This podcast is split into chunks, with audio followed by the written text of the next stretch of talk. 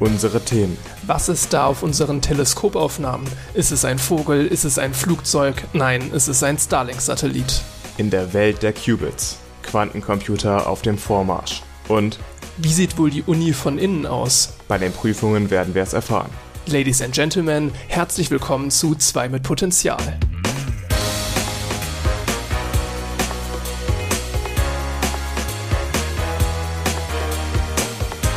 Folge 7. An meiner Seite ist Jan, und mein Name ist Max. Hallo. Weißt du, was mir die letzten beiden Male beim Corona-Test aufgefallen ist? was ist dir Die aufgefallen? trauen sich nicht mehr, mir so richtig in den Mund reinzustechen. In der Nase kriegen sie es hin, aber im Rachen, Lustigerweise bei der letzten Podcast-Aufnahme hattest du vorhin einen Test gemacht und mir erzählst, dass du, erzählt, dass du richtig heftig da getestet wurdest, also dass es ziemlich heftig bei dir in die Nase ging. Und ich glaube, dass ich an dem Montag danach den gleichen Typen an den Test gemacht hat, weil ich durfte mich auch nicht hinsetzen. Ich habe mich da auch einfach nur hingestellt und einmal der Typ hat gesagt, äh, Kopf in den Nacken und dann das Stäbchen in die Nase. das stimmt, da erinnere ich mir auch noch dran, der wirklich brutal war, was Ich glaube, die bei dem Nase war ich auch, ja. Aber im, jetzt schon bei den letzten beiden, also ganz zu Anfang war es so wirklich, wenn die dann im Rachen da das Stäbchen reingesteckt haben, das ist so wirklich so ein, naja, also du hast das Gefühl gehabt, das ist echt sehr weit hinten. Ja. Und jetzt hätte ich das mehr das Gefühl, der traut sich nicht da richtig durchzuziehen. Mhm. Ah, Ich aber muss gut. sagen, da wo ich jetzt im Urlaub war, da haben die es ganz anders gemacht. Also da war es so, dass sie in beiden Nasenlöchern einen Testabstrich gemacht haben, aber wirklich nur in den vorderen Teil, also jetzt nicht ganz vorne, aber nicht so weit rein, auf jeden Fall wie hier. Und da das mehr gedreht haben, aber wirklich provokativ, langsam und lange gedreht haben, so dass ich jedes Mal fast niesen musste. Das kenne ich von den Selbsttests, dass die auch im Vorraum gehen sollen. Wohl, wenn die Leute das jetzt wirklich bei sich selbst machen, ist Hm. es auch ein bisschen blöd, sich das dann wirklich ein bisschen ins Gehirn hinten reinzurammen. Also dann kitzelt es halt einfach mehr und dann hat man das Gefühl, niesen zu müssen die ganze Zeit. Naja, äh, bist du excited heute auf das Deutschlandspiel? Also nach dem Portugal-Spiel auf jeden Fall schon mehr. Ich meine, es ist jetzt ein bisschen witzlos darüber zu reden, weil wir noch nicht wissen, wie es heute Abend ausgeht. Und wenn wir es veröffentlichen, dann ist die Spiel Ich hatte die vorbei. prima Idee, dass wir jetzt einen Tipp abgeben. Und dann Oh jeder, nein. der es hört, weiß schon, wie es ausgegangen ist und kann sich über uns lustig machen. Ist das nicht toll? Ungarn, Ungarn, Ungarn. Ähm, Ungarn hat gegen Frankreich ziemlich gut gespielt, vor allem hinten drin. Das Also ich stimmt, glaube nicht, ja. dass wir viele Tore schießen, nicht so wie gegen Portugal. Jetzt li- liege ich wahrscheinlich komplett daneben, dann sage ich einfach mal das Standard-Fußballergebnis 2-1. War gerade auch mein Gedanke, aber das Schöne an diesem Tipp ist, dass wenn du Fußball guckst und irgendwer schießt ein Tor, du bist noch nicht direkt raus mit deinem Tipp. Du kannst immer, selbst in der 80. Minute kannst du noch auf ein 2-1 hoffen. Ist unwahrscheinlich, Ja. aber äh, boah, ich, ich dann sage ich mal ähm, 1-0 Deutschland. Okay, ganz konservativ. Uns würde ja sogar ein Unentschieden reichen. Also ich glaube, dass. Deutschland eher hinten dicht macht. Deswegen ist vielleicht 1-0 gar nicht so falsch. Auch wenn sie mit hinten dicht, das können sie gar nicht so gut, ne? Werden wir sehen. Weißt du, was eine Beobachtung von mir war jetzt so die letzten Jahre über und eigentlich schon immer? Ist schwierig, weil man sollte jetzt ja nicht alle über einen Kamm scheren. Also es gibt mit Sicherheit Ausnahmen, aber so in der Tendenz, Leute, die technisch naturwissenschaftlich interessiert sind, können mit Fußball wenig anfangen oder weniger anfangen. Naja, würde ich jetzt auf mich nicht beziehen. Ich kann ja, ja, mit ich, ich Fußball sag ja, schon es gibt Ausnahmen. viel anfangen. Gut, Ausnahmen bestätigen die Regel, ne? Ja, Ich, also das sagen immer alle, aber warum? weil das so ein Spruch ist. Ja, äh, keine Ahnung, es ist so meine Beobachtung, dass jetzt Leute, die Fußballfans sind, ich möchte nicht sagen dumm sind, das wäre zu weit gegriffen. Fußball ist halt ein breiten Sport und du hast aus allen Bereichen Leute. Ne? Das fand ich auch mal ganz schön, als ich in der Jugend Fußball gespielt habe selbst. Du hast halt über alle Schulformen weg, aus allen sozialen Schichten, aus allen Richtungen der Gesellschaft einfach Leute, die zusammen Fußball spielen. Und das ist manchmal herausfordernd, klar, aber gleichzeitig auch ziemlich spannend, weil du einfach viele Einblicke bekommst, die ich in meiner Schule damals auf dem Gymnasium überhaupt nicht bekommen habe. Wie würdest du das beurteilen? Also kurz als äh, kurz als Randinformation, Jan ist äh, Schiedsrichter, Genau, ja. hat insofern ein bisschen Einblick in Fußball. Ich komme relativ viel rum, wenn nicht gerade Corona ist, das ist ganz schön. Also durch ganz, also durch ganz dem Kreis, äh, dem Verband Niederrhein. Und äh, ich habe früher selbst gespielt, habe es dann aber irgendwann aufgehört, weil beides gleichzeitig ein bisschen zu viel wurde. Wie würdest du das einschätzen, wenn du jetzt sowohl äh, Spieler beurteilst, als auch vielleicht Leute, die irgendwie am Feldrand spielen, ist jetzt halt nochmal ein bisschen was anderes. Ne? Wenn ich, wenn die meisten von Fußballfans sprechen, dann geht's häufiger nicht um die Kreisliga-Vereine. Ja, aber stimmt. ähm, Das ist schon eine andere Art von Fußball als dieses hochsterilisierte in der EM oder in der Bundesliga. glaubst du wirklich, dass wenn ich jetzt so einen Schnitt aus äh, Fußballfans nehme, das auch wirklich der Schnitt der Gesellschaft ist?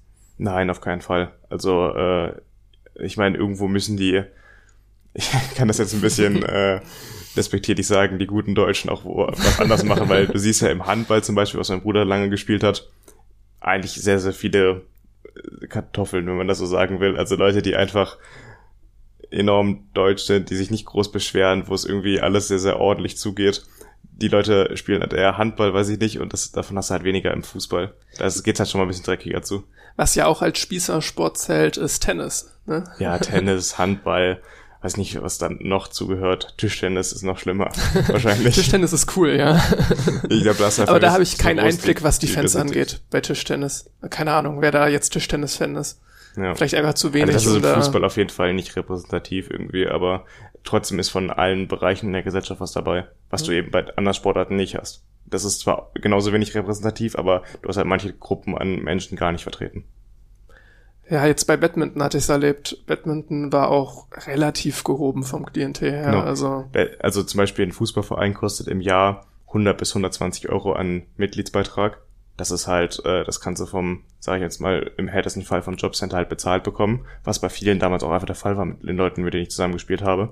Das geht aber nicht bei Badminton oder Tennis oder was weiß ich, da kostet das bestimmt mehr.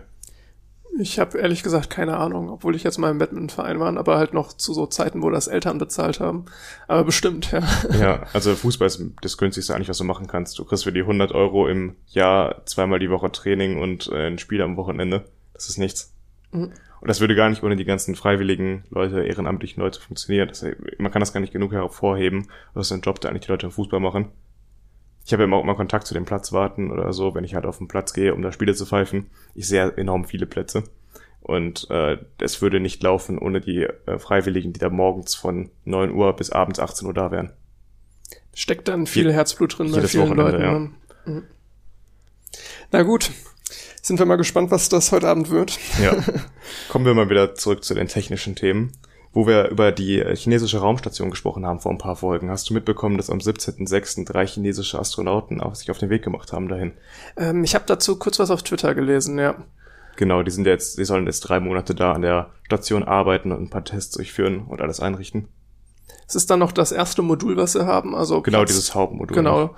Platztechnisch wird dann auch nicht viel mehr gehen als drei, meine ich. Boah, es ist jetzt schon wieder was her. wir, wir haben es damals, wir haben es damals auf jeden Fall gesagt, wie viele Personen so die das Hauptmodul fasst und wie viele Personen es dann auch fasst, wenn Hört rein. das weitere Modul da ist. Also ja, also die nächsten zwei Module sollen dann ähm, im nächsten Jahr hochgeschickt werden, 2022, zusammen mit zwei weiteren bemannten Flügen.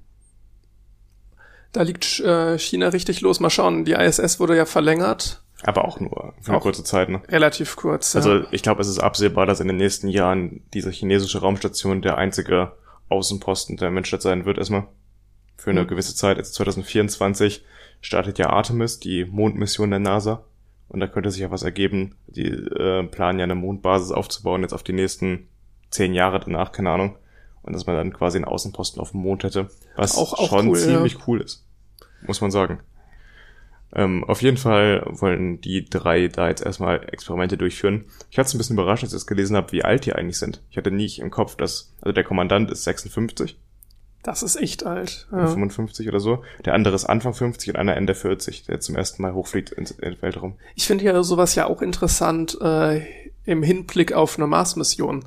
Weil ich finde die Frage ganz interessant, welche Generation wird die sein, die dann vielleicht mal auf dem Mars landen wird als erstes. Natürlich sind jetzt die körperlichen Voraussetzungen, die man irgendwie haben muss, anders für eine Mars-Mission als für eine, ähm, naja, Mission, die in Erdorbit geht. Genau. Ich meine, wie lange fliegst du in den Erdorbit? Zwölf Stunden? 24 Stunden maximal? Um den, um den Dreh, ne? Ja.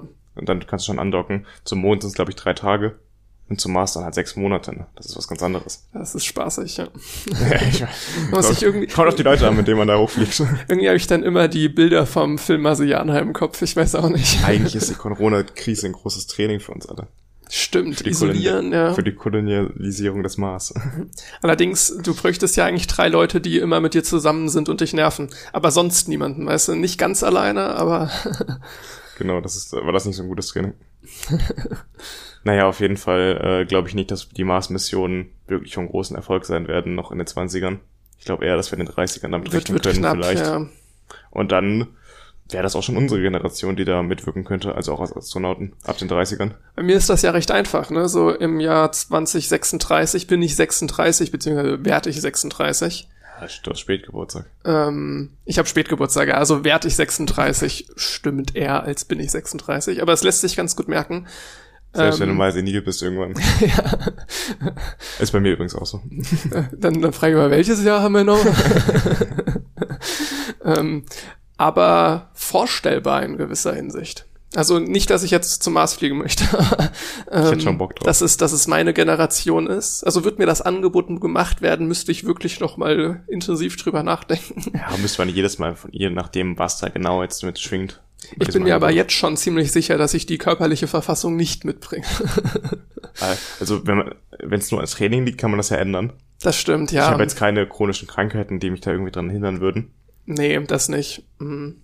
Aber es, also keine Ahnung, ich, ich weiß nicht, wie sowas abläuft. Da gab es doch jetzt auch schon mal Sachen zu. Ähm, Dieses Jahr sucht die ESA in einem Auswahlverfahren neue Astronauten. Du kannst, ich glaube, die Bewerbungsfrist haben, haben wir da mal drüber gesprochen, ich glaub, oder? Schon, ja. Die Bewerbungsfrist ist auf jeden Fall ähm, abgelaufen, meine ich jetzt, im Juni. Und es ging darum, dass sie jetzt, glaube ich, wieder sechs neue Astronauten suchen. Oh, ich erinnere mich da an ein Dr. Watson-Video. Genau, ja. Ähm, wie man Astronaut bei der NASA wird. Da hatte ich das auch, ja. Sonst habe ich das auch nicht mitbekommen, irgendwie in den Medien. Stimmt, ja. Aber das, das Video hatte ich auch gesehen. Das können wir mal in die Shownotes packen. Kann sich jeder mal angucken, weil die nächste Bewerbungsphase ist immer so, die davor war 2008 und die nächste wird dann wahrscheinlich wieder Anfang der 2030er Jahre sein, wo die wieder neue Astronauten suchen. Und äh, die Voraussetzungen waren, glaube ich, ein abgeschlossener Master in einem MINT-Studienfach und drei bis vier Jahre Berufserfahrung oder so ähnlich. Und das würden wir dann ja mitbringen. Also möglich wäre es, sich zu bewerben und vom Alter her auch wirklich nicht verkehrt, ne? Weil wenn ich einen Master haben soll und drei bis vier Jahre Berufserfahrung, wird irgendwann auch schwierig, wenn sie jemanden, der 25 ist, Dann bist haben du Anfang 30, das könnte genau passen, ja. Also jemand, der 25 ist, ist vielleicht von der körperlichen Verfassung besser, aber der wird keine drei bis vier Jahre Berufserfahrung und einen Master haben. Es gibt bestimmt Sonderfälle, keine Ahnung. Wenn er es hat, dann bringt er nicht die psychischen Voraussetzungen mit. ja, solchen Leuten würde ich auch nicht vertrauen. naja, Leute, die mit 17 mit der Schule fertig waren, die machst du fünf Jahre dein Master, bist du 22, dann eine vier Jahre Berufserfahrung, bist du gerade mal 26.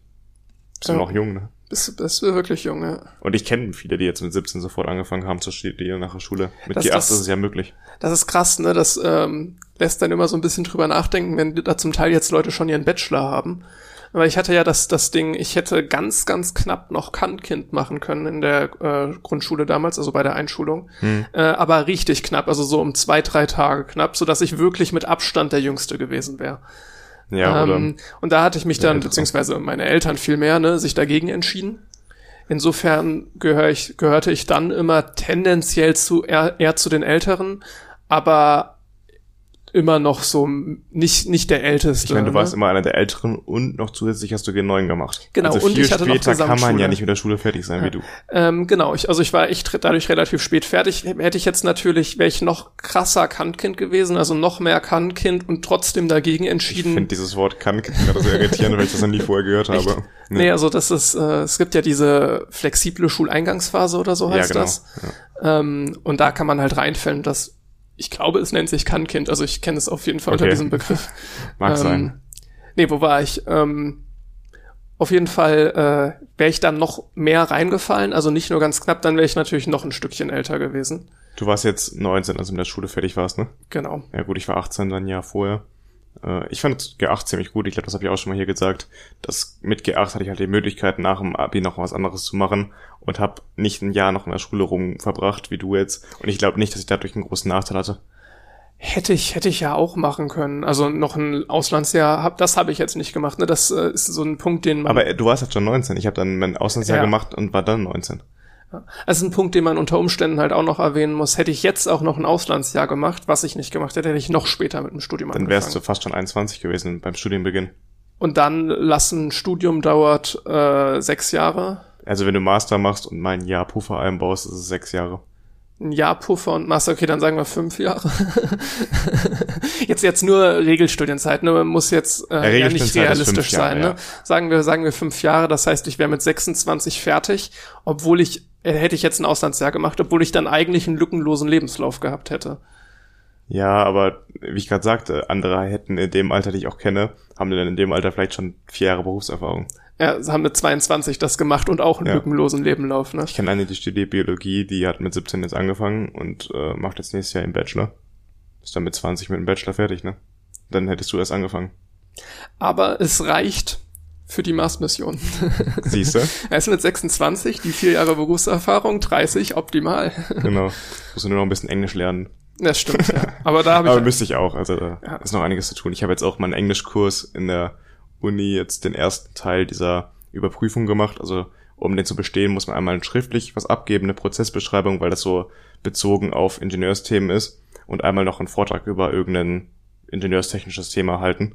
Und eins davon habe ich jetzt geschafft und das zweite muss ich noch machen. Dann habe ich auch diesen einen, Englischkurs mit drei CPs auch schon in der Tasche. Hast du schon eine Idee über, was du deinen englischen Vortrag halten möchtest? Schon Eigentlich, Brainstorming gemacht? eigentlich kann ich irgendeinen Einspieler hier aus dem Podcast übersetzen einfach. Ich, Einmal in Google-Übersetzer reinkopieren. Passt das schon. Ja, äh, es wird wahrscheinlich in die Richtung gehen, was wir hier so an Themen behandeln. Nicht ganz so kompliziert wie das heutige Thema mit den Für Quantencomputern. die Uni muss man das alles ein bisschen runterbrechen. Ne? Es ist, ähm, Ja, ich meine, meine arme, äh, die Englischlehrerin da, die muss das ja auch noch verstehen können. die hängt da nur mit Ingenieuren rum in diesem Englischkurs, hat selbst aber davon nicht so viel Ahnung. was, was hat sie studiert, weißt du das? Wahrscheinlich Linguistik oder sowas. Die ist Ah. auch Britin, meine ich. Okay, ja. Ja. Ich, ich hätte gedacht, dass man vielleicht auch einfach so einen Englischkurs hält, obwohl man jetzt, keine Ahnung, irgendwas, ich möchte nicht sagen, sinnvolles anderes studiert hat. Ja, Ähm, geht natürlich auch, aber es Wenn ist du natürlich am Muttersprachlerin besten- bist, dann Wenn du Muttersprachler bist, genau, dann geht das am besten. Ja, noch ein anderes lustiges Thema, was ich gefunden habe. Vor ein, zwei Wochen irgendwo, als ich online darauf gestoßen bin, fand ich das ganz interessant. Finnische Wissenschaftler haben zusammen mit der ESA einen Holzsatelliten entwickelt. Einen Satelliten aus Holz. darf ich fragen, warum? Genauer gesagt, noch kurz, aus Sperrholzplatten aus Birke. Also wirklich, was du im, Bau, im Baumarkt kaufen kannst. Ähm, warum? Weil man es testen möchte, ob es funktioniert. Und der soll noch dieses Jahr starten. Darf ich nochmal fragen, warum will man es testen, ob es funktioniert? Was spricht gegen Aluminium oder? Also man soll wohl die Möglichkeit äh, sich anschauen, weil Holz halt viel günstiger ist und nachhaltiger. Es soll so ein bisschen Pilotprojekt sein, was dann möglich wäre, auch auf einer langen Mission jetzt äh, vielleicht zum Beispiel Jetzt sag mir nicht, dass wenn ich mich darauf bewerbe, nachher in so einer Holzkiste zum Mars geschossen werde, ja. einem kleinen Bötchen. Also es soll auf jeden Fall gucken, äh, was passiert denn mit dem Holz im Weltraum. Das soll so ein 10 cm mal 10 cm mal 10 cm Block sein, der eine Kamera, ein bisschen Elektronik dran hat, das halt ausmessen soll, was halt passiert mit dem Holz und ein paar Fotos macht davon. Und das war es eigentlich schon. Das ist eigentlich nur ein kleines Testmodul. So ressourcentechnisch klingt, klingt das auf jeden Fall interessant, ne? Auch, Ja. Das es ist so klar, dass wundert, es von den man, Finnen kommt, weißt du. Es wundert mich schon so ein bisschen, dass man da rein Geld steckt, aber Ich finde es interessant, aber es ist, hat mich auch im ersten Moment komplett überrascht. Also er soll Weiser Woodset heißen und man kann das ja mal ein bisschen sich anschauen dieses Jahr, was daraus wird. Ja, Finnland, ne? Wäre Schweden gewesen, dann bald im neuen Ikea-Sortiment dein Ikea zum selbst, dein Satellit zum selbst zusammenbauen. Kannst du bei einer SpaceX-Rakete mit noch an Bord schießen und äh, die haben eh genug Platz. Ja, ich bin gespannt, was daraus wird. Gut.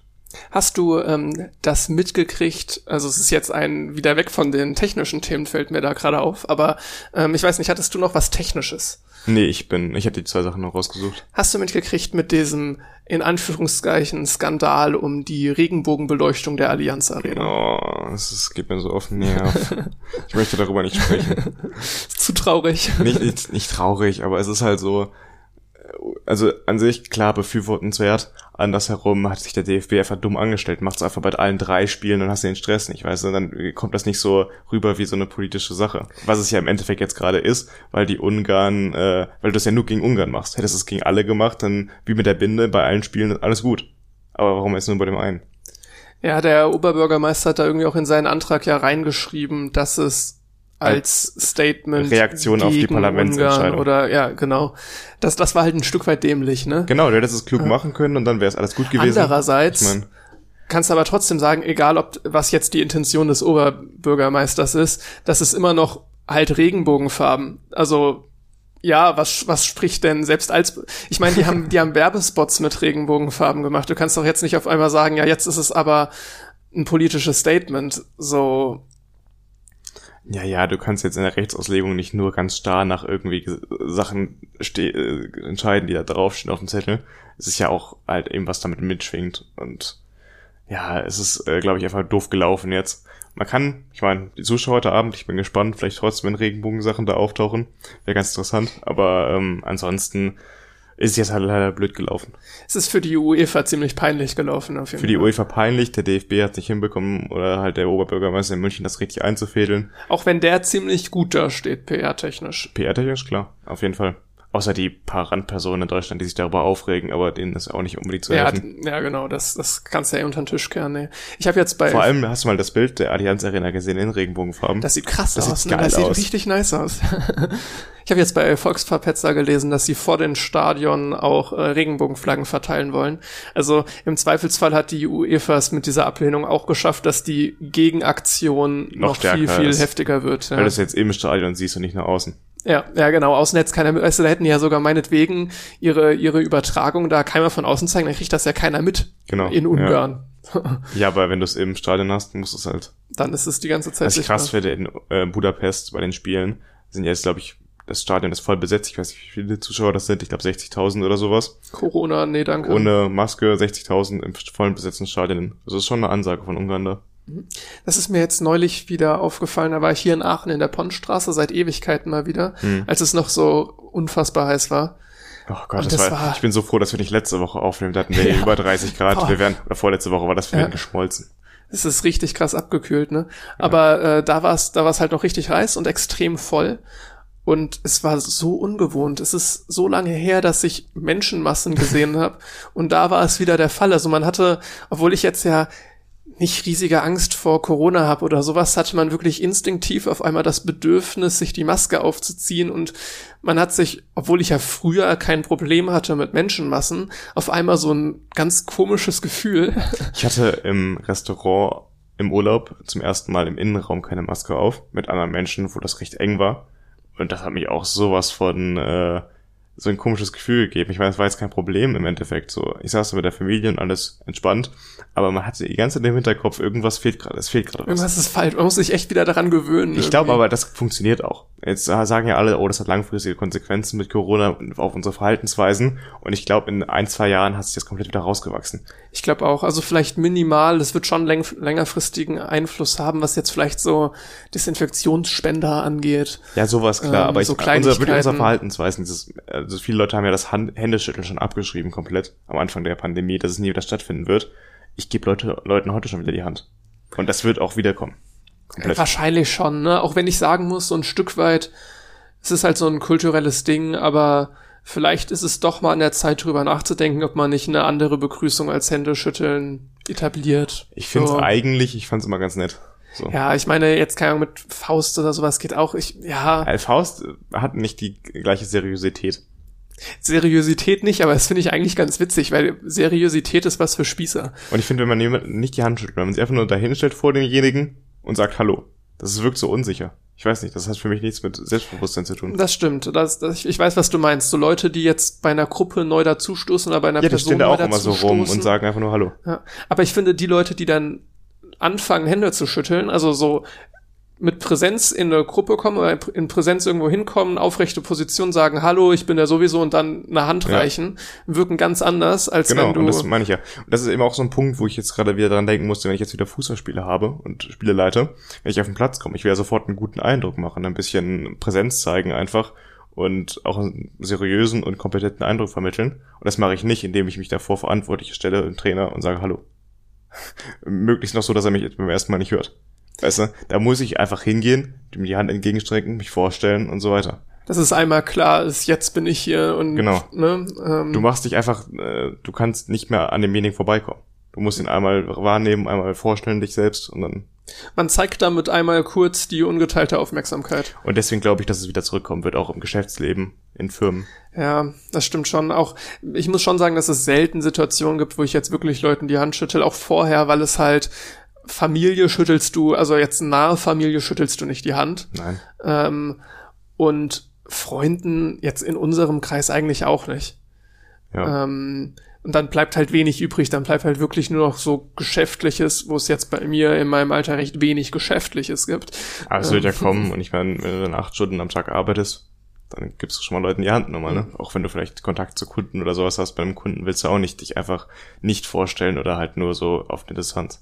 Ich muss trotzdem sagen, auch wenn es eine gewisse Wirkung hat, so die grundsätzliche Idee, vielleicht ist Händeschütteln nicht die beste, beste Sache, ich meine, die Japaner kriegen es auch ohnehin, ne? Die Japaner ja. mit so einer Verbeugung.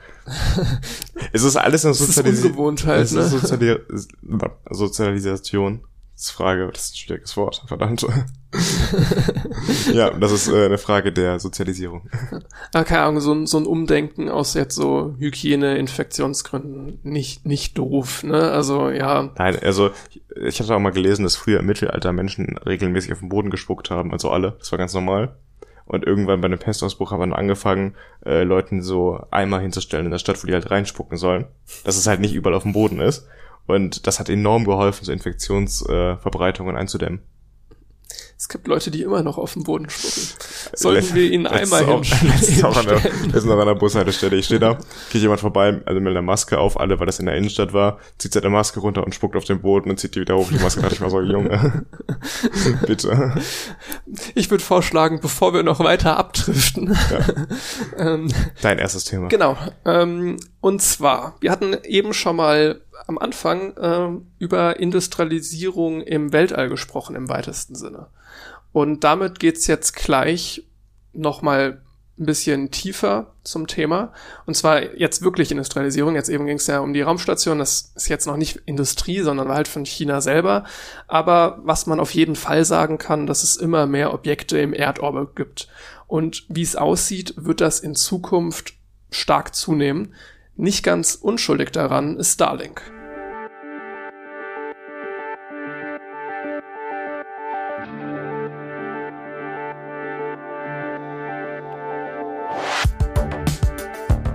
Auswirkungen, die das Internet auf die Globalisierung und somit auf die gesamte Menschheit hatte und immer noch hat, ist enorm. Internetzugang ist ein entscheidender Faktor für den wirtschaftlichen Erfolg jeder einzelnen Nation. Internationale Zusammenarbeit, Bildung und vieles mehr läuft ohne Internet ganz anders ab. Das geht sogar so weit, dass sich die Zahl der Internetzugänge pro 100.000 Einwohner als Indikator für den Entwicklungsstand eines Landes verwenden lässt. Doch gerade in abgelegenen Orten oder ärmlichen Regionen lohnt sich der Internetausbau wirtschaftlich nicht. Wäre es nicht super, wenn jede Region auf der Erde ohne den Ausbau von Kabeln mit schnellem Internet versorgt werden könnte? Genau das verspricht Starlink. Neben den Chancen birgt der Plan von Starlink aber auch globale Risiken. Zeit für eine genauere Betrachtung.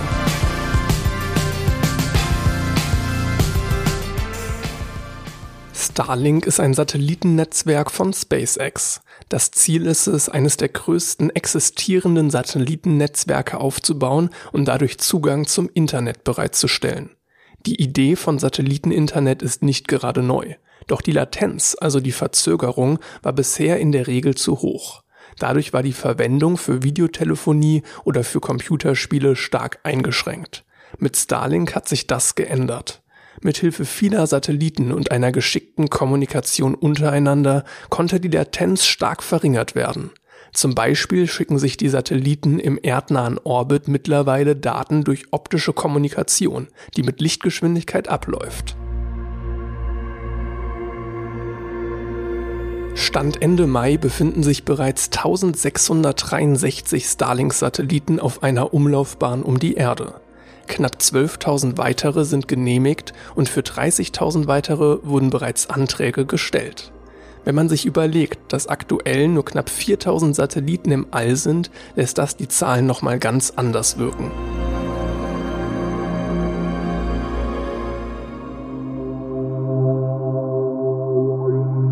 Diese Menge an Satelliten verursacht auch Probleme. Hauptsächlich geht es dabei um zwei Punkte. Zum einen wäre da die Lichtverschmutzung. Die Satelliten leuchten hell am Himmel und erschweren astronomische Beobachtungen von der Erde aus. Viele Teleskope arbeiten mit langen Belichtungszeiten. Durch die Satelliten entstehen Streifen auf den Aufnahmen. SpaceX ist sich durchaus um dieses Problem bewusst. In Zusammenarbeit mit einigen Astronomen wurden die Starlink-Satelliten dunkler gestaltet. Das verbesserte die Situation zwar leicht, aber die Kritik bleibt bestehen. Zum anderen besteht zunehmend Gefahr, dass Satelliten kollidieren. Wenn man davon ausgeht, dass in naher Zukunft sich mehrere Zehntausend Satelliten im Orbit befinden, kann das schnell zu einer Kettenreaktion führen. Das könnte jegliche Raumfahrtbestrebungen und satellitengestützten Technologien für eine ganze Generation zunichte machen. Obwohl sich diese Probleme global auswirken, wurden die Satellitenstarts lediglich von einer US-Behörde genehmigt. Es braucht also eigentlich eine globale Instanz bei der Abwägung von Potenzial und Gefahr der Nutzung des Orbits. Da immer mehr private Unternehmen sowie Staaten Raketen ins All schießen, wird die Kommunikation und Absprache über Flugrouten zunehmend wichtig, ähnlich wie es bei der Luftfahrt geschah. Trotz der Kritik konnten Ende 2020 erste Kunden ihr Internet über Starlink beziehen. Eine abschließende Bewertung von Starlink ist schwierig. Doch es wird spannend sein zu beobachten, wie sich das Netz in den kommenden Jahren vergrößert, welche Probleme entstehen und wie damit umgegangen wird. Mutig ist das Projekt Starlink auf jeden Fall.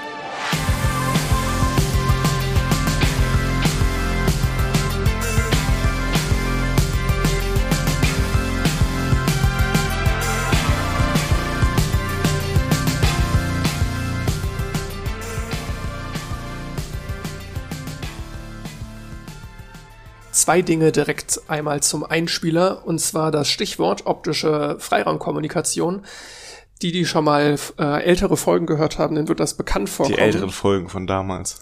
Ja, so lange ist es her. Die in Erinnerung schwelgen. ich meine, das war Folge drei von genau. Lasern, die auf Waschbecken zeigen. So hieß die Folge. Also wer sich dafür interessiert, das war eine sehr schöne Folge. Ich habe äh, sie als eine der besseren in Erinnerung. Ja, vielleicht wird diese auch gut. Der erste Teil Bestimmt. hat mir schon gefallen. auf jeden Fall optische Freiraumkommunikation war da ein eigenes Thema und das ist ein wesentlicher Punkt, warum Starlink-Satelliten schneller miteinander oder besser, ja, schneller in erster Linie miteinander kommunizieren. Hört einfach alle unsere Folgen. Ein, einfache Lösung des Problems, ne? Genau, ähm, all euren Freunden, Familien, Haustieren empfehlen und Jan unsere Folgen hören. ist ein Problem Solver. Genau. Und Marketing-Genie, bitte. Mega. ähm, und der zweite Punkt ist, der jetzt nicht im Einspieler erwähnt wurde, den ich aber gerne noch hinzufügen würde, ist, die sind auch deswegen schneller in der Kommunikation mit der Erde, weil sie tiefer fliegen, als es jetzt diese typischen Kommunikationssatelliten früher getan haben. Ja, das habe ich auch schon mitbekommen. Aber ich glaube, nachdem sie gestartet wurden, fliegen sie noch in einem geringeren Orbit und werden dann erst langsam, also man lässt sie langsam aufsteigen in höhere Orbits. Das, das kann gut sein, ja. Ähm, auf jeden Fall, was sie, es ist, gibt eine nicht ganz unbeachtliche Zahl. Ich weiß leider nicht genau, wie groß sie ist, aber es kommt regelmäßig vor, dass jetzt auch paar Satelliten irgendwie defekt sind und dann kontrolliert hm. zum Absturz gebracht werden. Na gut, wenn man jetzt die Bestrebung hat, 40.000 da hochzuschießen, dann, wenn man da jetzt 100 von verliert, ist das auch nicht so tragisch. Aber ich fand es trotzdem interessant, weil ich denke, da ist doch so ein technischer Aufwand hinter und dann gehen da dann so krass einkalkuliert, dass da dann bei jedem Start so zwei Dinger von Schrott gehen. Hat mich dann doch gewundert. Ich meine, es ist ja schon sehr aufwendig gebaut und auch wenn Raumfahrt heute viel einfacher geworden ist als früher, sind so Satelliten sicherlich nicht einfach zu bauen. Nicht, nicht vergleichbar mit einem Auto hier auf der Erde, was weiß ich. Das ist ja schon ein hochtechnisches Gerät. Und dass da zwei von 60 kaputt gehen, finde ich eigentlich okay. Das ist gar nicht mal so viel. Ja, stimmt. Jetzt bei Raketenstarts hast du es auch. Ne? Da ist auch immer irgendwie, obwohl man ja mittlerweile viele gemacht hat, ein Restrisiko bleibt da. Ne? Hast du ja letztens erst bei SpaceX gesehen, wie viele da explodiert sind von diesen äh, Spaceships, weiß ich nicht genau, wie die, die heißen. Die diesen, ähm, wie hieß der nochmal, Bottom Flip, was weiß ich. Ja, die da seitlich gefallen sind Richtung Erde wieder und dann sich aufgerichtet haben. Davon sind am Anfang ja auch ein paar explodiert. Das, das sah cool normal. aus. Hast du die Videos die gesehen, Explosion, oder? Das sieht cool aus, ja. Das ist halt auch so ein bisschen das Ding jetzt auch mit den Falcon 9 Raketen, die halt wiederverwendbar sind. Ähm, und ja auch, wie auch immer das Teil jetzt hieß, was diese Bauchlandung ich glaub, und dann. Spaceship. Ja, stimmt. Jetzt, wo du sagst, Spaceship ziemlich sicher, ja. Ich habe es eben auch schon gesagt. Echt? Ja. Sehr gut. Ja. ähm, dadurch, dass die wiederverwendbar sind, ist das extrem praktisch für so ein Projekt wie Starlink. Wenn man 40.000 Satelliten ins Weltall schießen möchte, ich glaube, sie machen in der Regel 60 Satelliten Ja, pro Start. genau. Es gab jetzt auch ein, zwei Starts, wo es nur 10 waren, aber die große Mehrzahl 60. Wenn du das dann wiederverwenden kannst, das bringt dir einen so krassen Vorteil gegenüber der Konkurrenz. Das könnte man sich wahrscheinlich mit konventionellen Raketen, die man immer wieder neu bauen müsste, gar nicht vorstellen, sowas zu machen. Es gab einen Konkurrenten, einen britischen Konkurrenten, der hieß OneWeb, wenn ich mich Ja, nicht täusche. genau. Und er hat jetzt auch ein Stück weit im Zuge der Corona-Krise Insolvenz angemeldet, hatte 74, um den Dreh auf jeden Fall, ich bin mir mit der Zahl nicht ganz sicher, aber um den Dreh Satelliten im All. Hm. Ist halt eine ganz andere Liga. Ja, SpaceX hat einfach durch die finanziellen Mittel auch eines Elon Musk mehr Kapital zur Verfügung. Und dieser Name, ich glaube, der zieht auch einfach Kapitalgeber an. Und da haben die dann andere Voraussetzungen als OneWeb in Groß Großbritannien. Dadurch, dass SpaceX so gehypt ist und auch Elon Musk stellenweise vergöttert wird, ist halt Kritik daran auch immer schwierig. Letztens so ein Meme gesehen, wie jemand mit einer Pistole, auf der stand Valid Criticism, auf Elon Musk zielt und dann so ein crazy Nerd dazwischen springt. Ja, Ja. ge- genau das meine ich. Ne? Jetzt auch bei dieser Diskussion, ist Starlink sinnvoll oder nicht? Und das, diese Diskussion ist absolut berechtigt. Also, Ja, natürlich, weil, vor allem, weil es uns alle betrifft. Ne?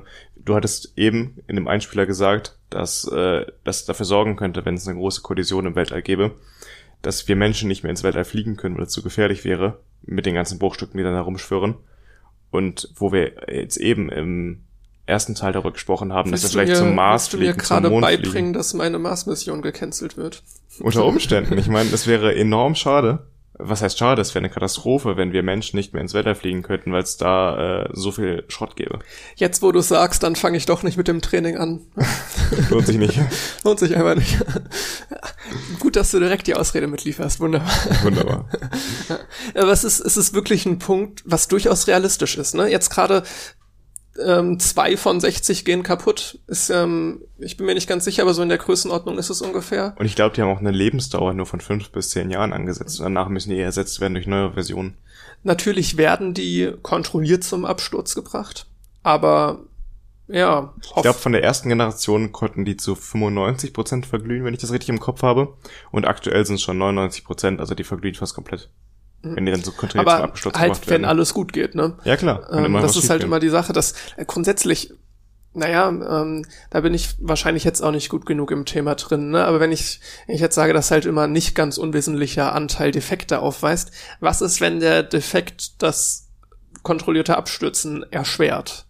Ja, dann. Wie wahrscheinlich ist sowas?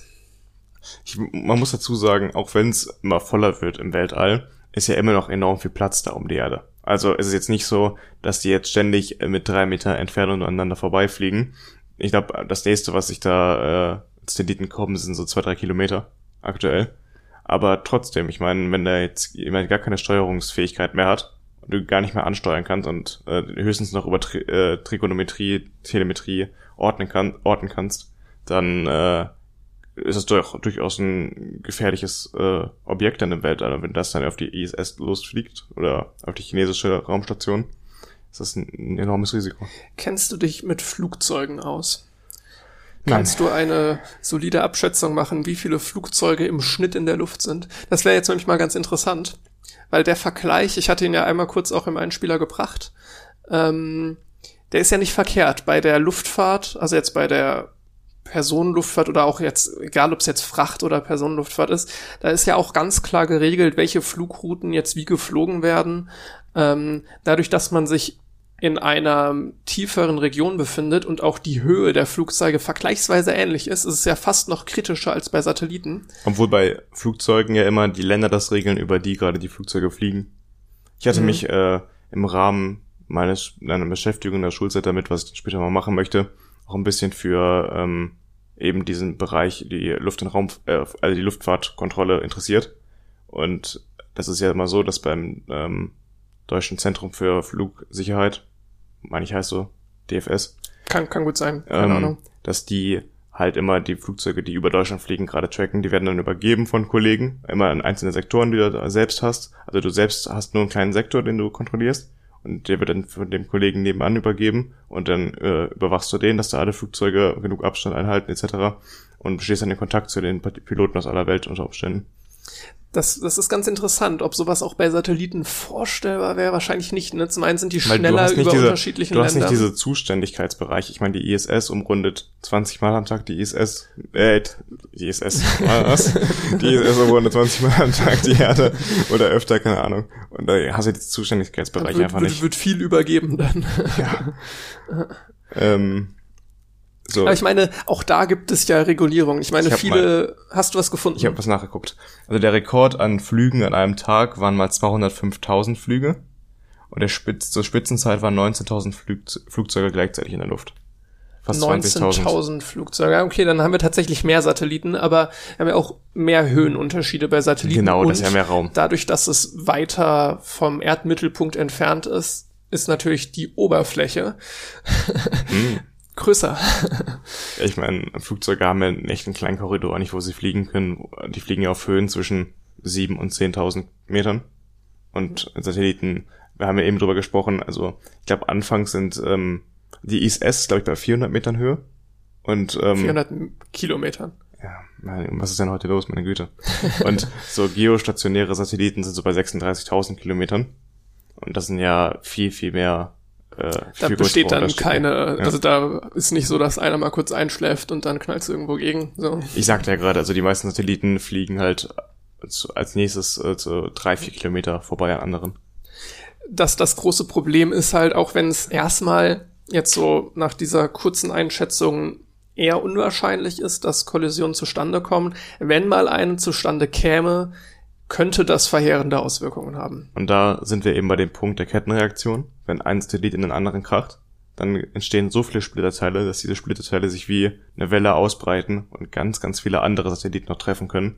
Ein kleiner 10, 5 Zentimeter äh, breites Teil könnte schon ausreichen, um halt die ISS komplett zu zerstören, wenn das ein wichtiges Teil trifft. Und was dann da für Weltraumschrott rumfliegt. Wir haben jetzt aktuell circa 4000 Satelliten im Erdorbit. Ich habe jetzt äh, vorhin ähm, nochmal den Podcast von Wissenschaft im Brennpunkt zu Starlink gehört, die sich damit auch beschäftigt Der war haben. irgendwann im Frühjahr oder sowas. Ähm, ne? genau, und die hatten da einen Experten befragt, der gesagt hat, in Zukunft 100.000 Satelliten im Orbit ist eine realistische Zahl, darauf wird es hinauslaufen. Ich habe mir hier auch nochmal aufgeschrieben, so als Gedankenstichpunkt, was ist denn mit Konkurrenzfirmen? Jetzt haben wir eben schon über OneWeb gesprochen, aber ich kann mir vorstellen, dass auch andere Staaten eben unabhängig sein wollen von einem US-amerikanischen Unternehmen, was jetzt Orbit-Internet angeht.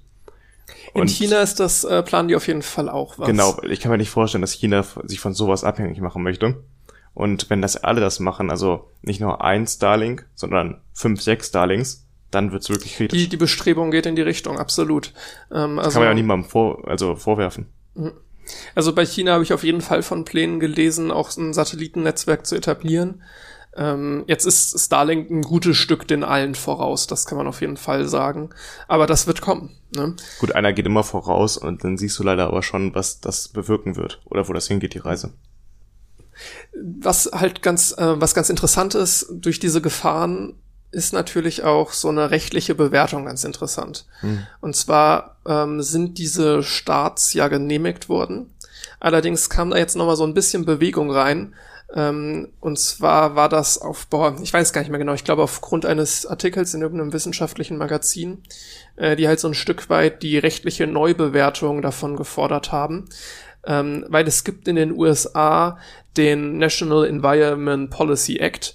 Ähm, das ist quasi ein Gesetz, was sich halt mit so Umweltdingen beschäftigt. Und da hieß es ganz zu Anfang, als so die ersten Satelliten gestartet ist, war die Frage, brauche ich jetzt eine Genehmigung ähm, dafür hinsichtlich dieses Gesetzes? Hm. Ähm, oder brauche ich das nicht? Und da wurde gesagt, normalerweise bräuchte man eine Genehmigung mit der Ausnahme, es hat keinen Einfluss auf die Umwelt. Und damals hat man gesagt, es hat keinen Einfluss auf die Umwelt, wenn da ein so ein Satellit kreist. Wann war das in den 60ern, 70ern? Um den Dreh. Ja, da, als die ersten Satelliten da in, Genau, da wurde das halt einmal so festgelegt. wurden, ja. Jetzt ist aber natürlich die Argumentation, yo, ähm, damals in den 90ern oder 80ern, was weiß ich, äh, hatte ein so ein Satellit jetzt keinen Einfluss in der Form auf der Umwelt, wie es jetzt nach diesem National Environment Policy Act definiert Ich meine, ist. wenn man an einem dunklen Abend auch mal in den Himmel geschaut hat, auch schon vor ein paar Jahren, hat man immer so kleine Punkte gesehen, die sich konstant weiter bewegt haben über den Himmel. Und das waren ja auch schon Satelliten. Also man hat immer welche sehen können. Man hat die auch schon auf Aufnahmen sehen können. Nur wenn man einmal so eine Starlink-Satellitenreihe gesehen hat, wirklich wo diese 60 Stück in Reihe und Glied über den Himmel fliegen, die machen einen viel größeren, haben viel größere Auswirkungen als ein einzelner Satellit, der jetzt ein bisschen leuchtet da oben. Das heißt, man muss es eigentlich neu beurteilen. Der einzelne ja. Satellit hat vielleicht keinen Einfluss auf die Umwelt, aber die 10.000 schon. Oder die 40.000, was auch immer. Das sind ja astronomische Zahlen. Das ist eben die Sache, der Himmel und das Himmelszelt, was man so am Abend in der Nacht sehen kann. Das gehört ja eben allen und nicht nur einer Firma. Und das ist die Frage, ob man das überhaupt kommerzialisieren darf. Es ja. ist eben so, dass der Weltraum, es gibt auch diesen Weltraumvertrag, wo festgelegt ist, dass der Weltraum in erster Linie halt für Forschung gedacht ist. Und auch nicht nur für Forschung im Weltall, sondern auch für Forschung auf der Erde. Das heißt, wenn jetzt äh, Astronomen mit Teleskopen in den Himmel schauen und dann auf Langzeitaufnahmen solche Striche drauf haben von den Satelliten, dann hindert es ja Forscher in der ganzen Welt, ihre Arbeit zu machen und was für die Menschen herauszufinden. Und deswegen braucht es einfach für diese Kommerzialisierung klare Regeln, weil da gewinnt ja, gewinnt ja ein paar wenige und verlieren tun sehr, sehr viele Menschen. Das ist, das ist genau das Ding, ne? Es ist so ein globale Auswirkungen, nur die USA genehmigt da etwas schwierig. Wer wäre jetzt derjenige, der es genehmigen soll? Das ist, die Frage kann man halt auch nicht wirklich beantworten. Du hast ähm, gerade schon so den zweiten Hauptkritikpunkt auch aus meinem Spieler genannt, und zwar die Helligkeit von den Satelliten. Ähm, Langzeitbelichtung, Streifen und so weiter. Ich denke, das ist nicht so schwierig zu verstehen. Ähm, diese, diese, ähm, Satelliten sind laut einem Spektrumartikel zumindest heller als 99 Prozent aller anderen künstlichen Objekte in der, in der Erdumlaufbahn. Ja, das sieht man auf jeden Fall. Also ich kann noch mal kurz umreißen die Story, die ich äh, erlebt habe in Neuseeland. Das war damals zu dem Zeitpunkt so, dass gerade mal zwei dieser, also zweimal 60 Raketen gestartet, also zweimal 60 Satelliten gestartet wurden. Und einen davon haben meine Freundin und ich da gesehen, dieser Schwärme als wir einfach uns den Himmel da angeschaut haben, in dem Duck Sky Reserve, das ist so ein Nationalpark in Neuseeland, wo extra darauf geachtet wird, dass wenig Luftverschm äh, Lichtverschmutzung da ist. Und da haben wir dann diese 60 Satelliten in den Reihe und Lieder gesehen und das war ziemlich beeindruckend zum einen, aber auch beängstigend, weil man im ersten Moment gar nichts damit anfangen konnte. Und es hat wirklich die meisten Sterne auch überstrahlt, die man so am Himmel sehen konnte. Ja, und bei, bei Satellitenaufnahmen es ist dann richtig, richtig ärgerlich. Ähm, das braucht halt häufig auch sehr lange, bis so Satel Satelliten, ähm, Teleskope gebaut werden, ähm, die Fördergelder eingesammelt sind, es dann wirklich steht. Das ist so ein ewig langer Prozess, während jetzt Starlink echt von 0 auf 100 äh, extrem zügig groß gemacht wurde, so dass einige Projekte, die schon seit 2009 in Planung und in der Mache sind, jetzt unter Umständen von Starlink betroffen sind, was so erst ab 2019 richtig Fahrt aufgenommen hat. Das ist ähm, eben die ähm, Sache bei privatwirtschaftlichen Unternehmen, dass die viel schneller agieren und ähm, viel schneller solche Pläne umsetzen können, als jetzt die Gesellschaft tun kann mit Fördergeldern und äh, staatlichen Unterstützungen. Starlink hat auf diese Kritik reagiert. Ähm, da empfehle ich nochmal diesen, habe ich eben schon ja kurz erwähnt, diesen Wissenschaft im Brennpunkt Podcast, weil das ist da ein Stück weit das Hauptthema. Also dieser, es geht eine halbe Stunde und es zeigt die Sicht, also aus der Sicht eines Astronomen, wie er es erlebt hat. Also er hatte dann so eine Simulation laufen lassen, wie sich jetzt wahrscheinlich Starlink auf seine Bilder ausüben wird. Ja. Hat dann gesehen, hm, ist blöd. und hat sich dann Bilder überlegt, ausgedrückt. entweder versuche ich da jetzt rechtlich irgendwie gegen vorzugehen oder ich rufe da einfach mal an.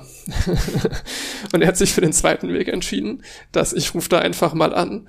Ähm, und da muss man SpaceX halt schon zugute halten, dass sie das seiner Schilderung nach, und das wird dann ja wohl auch stimmen, sich sehr darum gekümmert haben. Also sie haben vieles versucht, haben da viel Forschung reingesteckt, wie können wir jetzt diese Satelliten dunkler gestalten.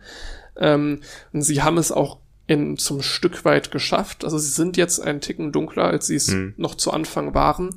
Ähm, wir haben irgend so ein Plastikgerüst unten dran gemacht, was irgendwie Reflexionen der Sonne vermindert.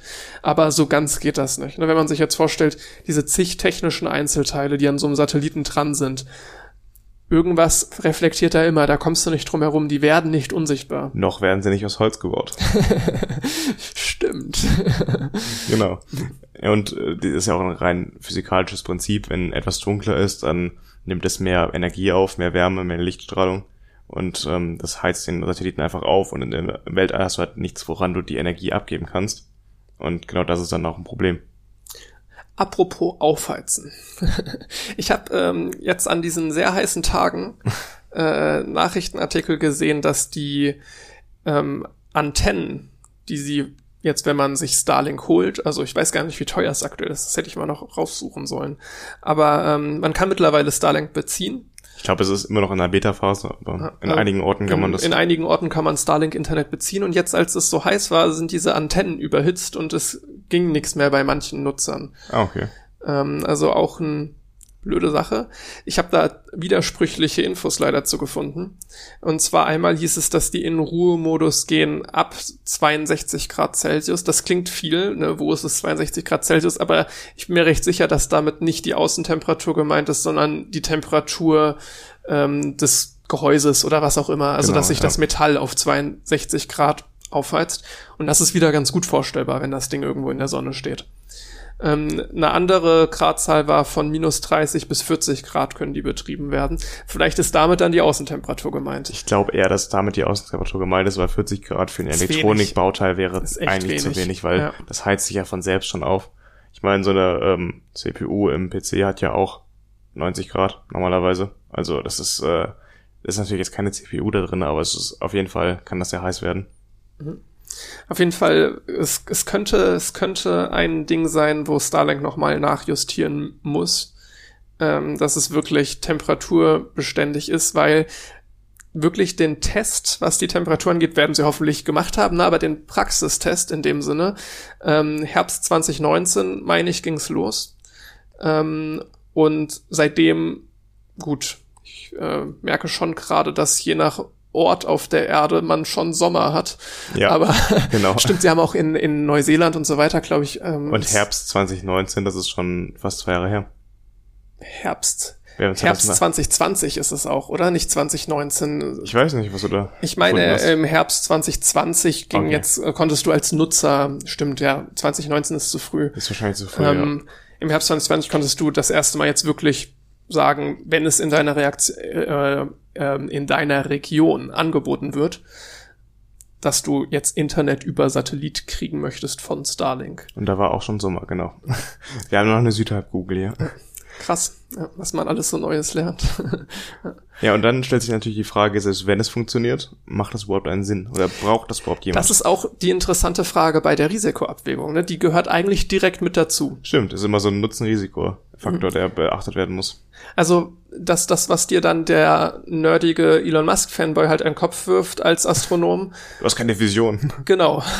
So, der, was ist, was ist denn mit dem Fortschritt?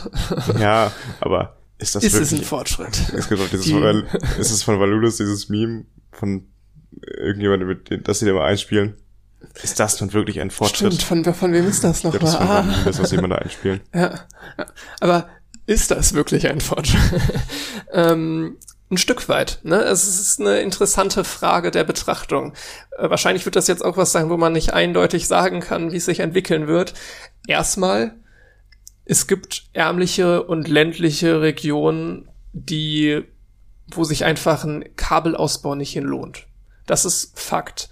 Aber gerade bei ärmlichen Regionen können die sich jetzt Satelliteninternet leisten. Genau, das ist der Punkt, den ich nicht verstehe, was es dann für ein marktwirtschaftliches Prinzip sein soll.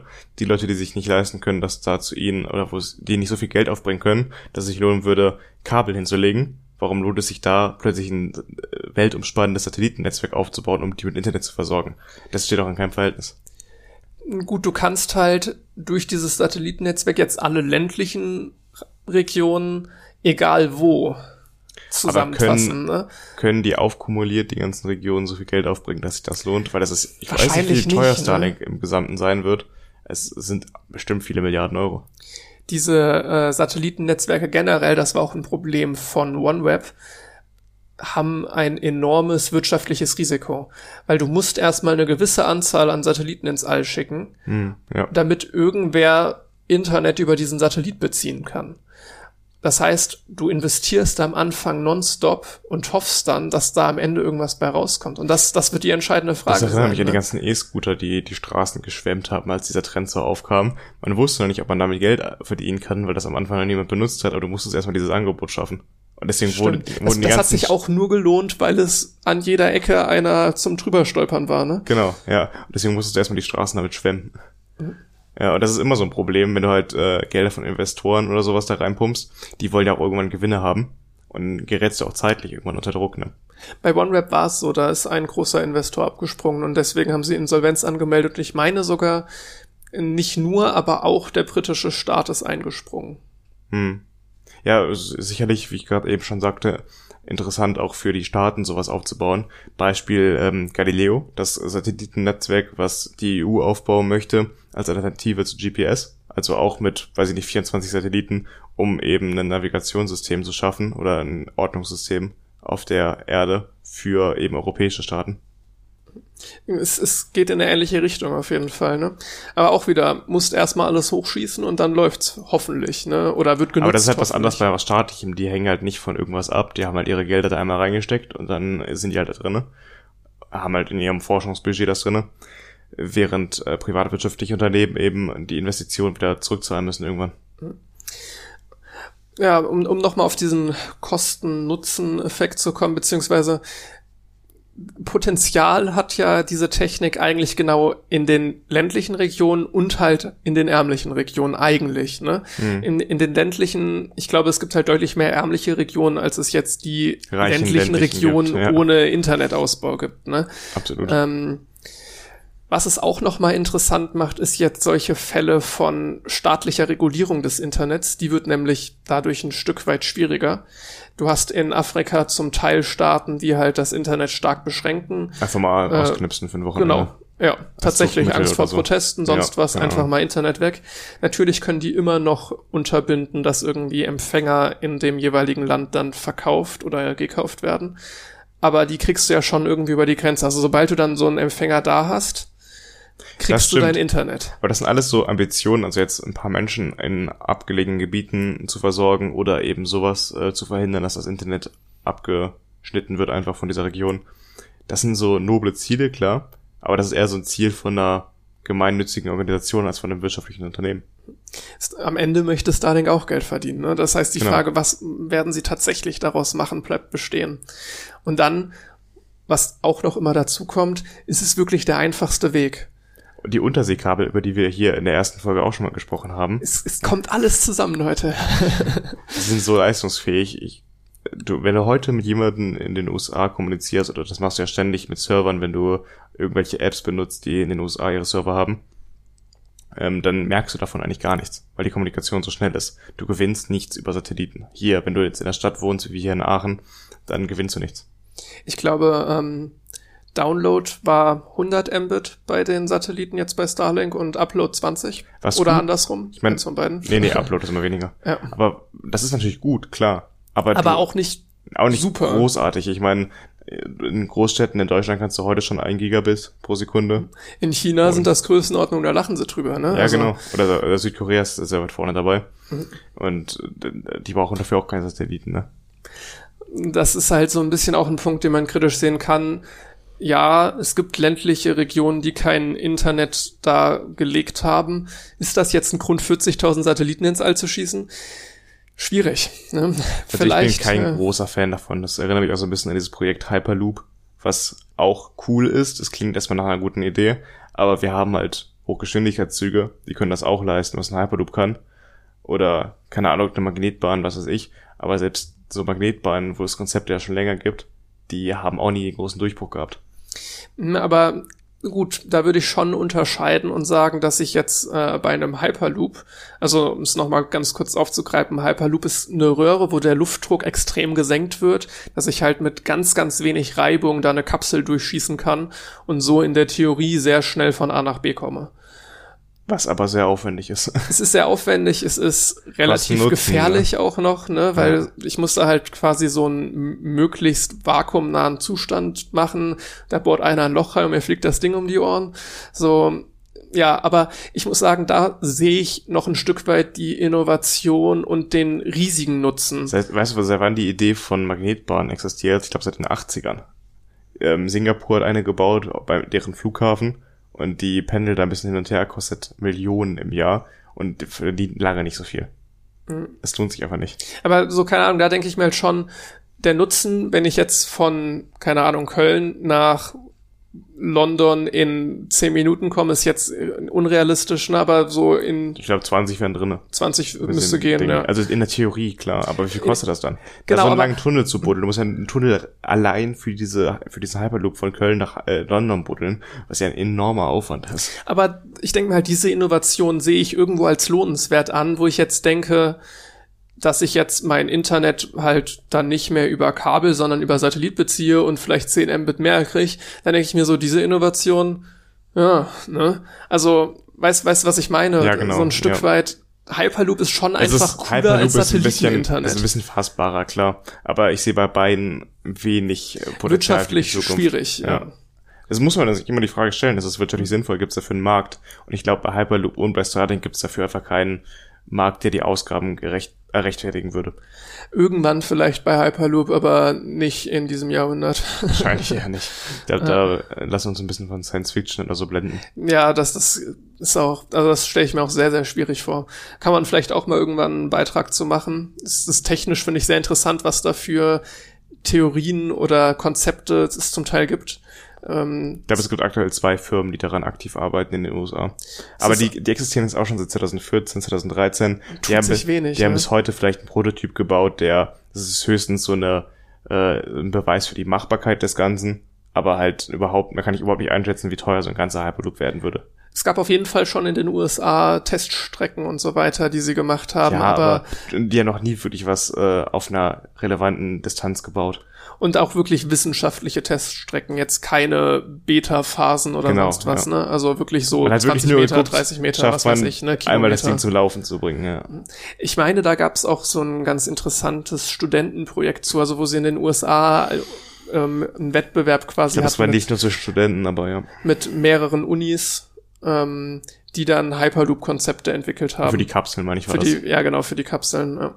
Aber selbst das wird es meiner Meinung nach nicht retten. Aber gut, nee, vielleicht sprechen wir nochmal drüber. Das ist aber eine so ingenieurstechnisch eine coole Sache. Ja, um umsonst Sachen zu bekommen für ein bisschen Preisgeld, weißt du, so Konzepte. Das auch, aber es ist ja auch was, irgendwie, ich, ich bastel ja gerne Dinge, die irgendwie cool sind und Spaß machen, weißt du? Ja, klar. Würde ich mir jetzt überlegen, ich suche mir ein Bastelprojekt aus, dann ein ferngesteuertes Auto ist cool, ein ferngesteuerter Helikopter ist cooler und ja, ein Hyperloop ist auch cool.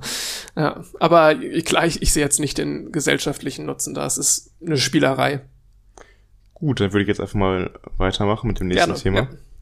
Ja. Äh, beim nächsten Thema handelt es sich nämlich um einen Quantensprung der Computertechnik. In der vorletzten Folge haben wir ja bereits über die Errungenschaften von IBM gesprochen, nämlich die 2 Nanometer Chips herzustellen. Dieses Mal geht es wieder zum Teil um einen Erfolg von IBM. Viel Spaß!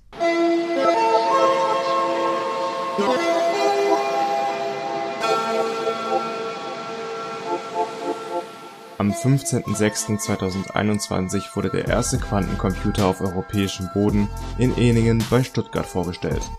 Der Quantum System One von IBM wird unter dem Dach der Fraunhofer Gesellschaft betrieben und soll bis 2023 dort exklusiv von den Forscherinnen und Forschern verwendet werden. Anschließend sollen sich Unternehmen die Forschungsergebnisse zunutze machen und selbst die Chance bekommen, frühzeitig erste Programme zu entwickeln. Für die Weiterentwicklung der Quantentechnologie will der Bund bis 2025 2 Milliarden Euro zusätzlich zur Verfügung stellen.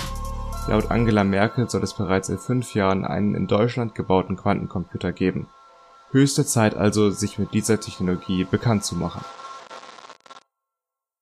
Klassische Computerchips sind aus Modulen aufgebaut, die einfache Rechenaufgaben lösen können. Diese Module bestehen dabei aus einer Anordnung von Logikgattern, die wiederum aus Transistoren zusammengesetzt sind. Der Transistor ist das grundlegende Bauteil eines jeden Computers. Er kann zwei Zustände einnehmen. Entweder er leitet Strom, dann interpretiert das der Computer als eine 1, oder er sperrt den Strom, was durch eine Null ausgedrückt wird. Diese Zustandsbeschreibung nennt man Bit. Die eben angesprochenen Logikgatter sind die nächstgrößere Stufe. Sie kombinieren Eingangssignale zu einem Ausgangssignal, so zum Beispiel ein AND-Gatter, welches eine 1 genau dann ausgibt, wenn alle seine Eingänge 1 sind. Mit wenigen logischen Operationen lassen sich nun beliebig viele komplexe Berechnungen ausführen. Nimmt man beispielsweise ein AND und ein XOR-Gatter, lassen sich damit zwei einstellige Binärzahlen addieren dieses Modul nennt man Halbaddierer. Wer addieren kann, kann auch multiplizieren.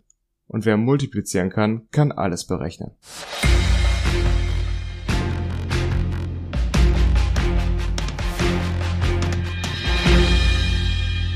Klassische Computer sind seit ihrer Erfindung immer leistungsfähiger geworden, indem man die ihnen zugrunde liegenden Transistoren stets kleiner gemacht hat.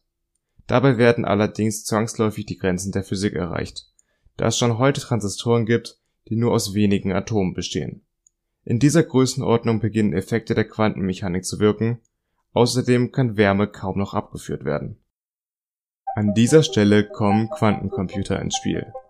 Anstelle der klassischen Bits verwenden sie sogenannte Qubits.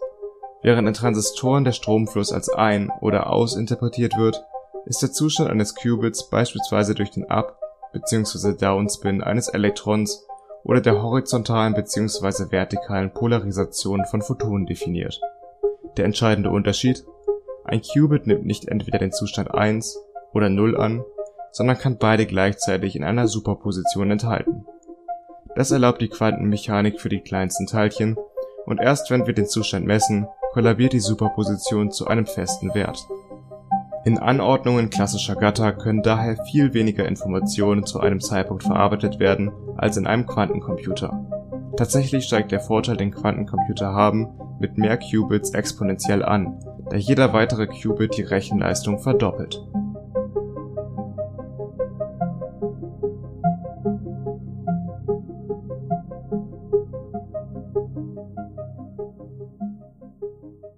Für den Betrieb von Quantencomputern existiert neben der Superposition noch ein weiteres wichtiges Prinzip: die Verschränkung.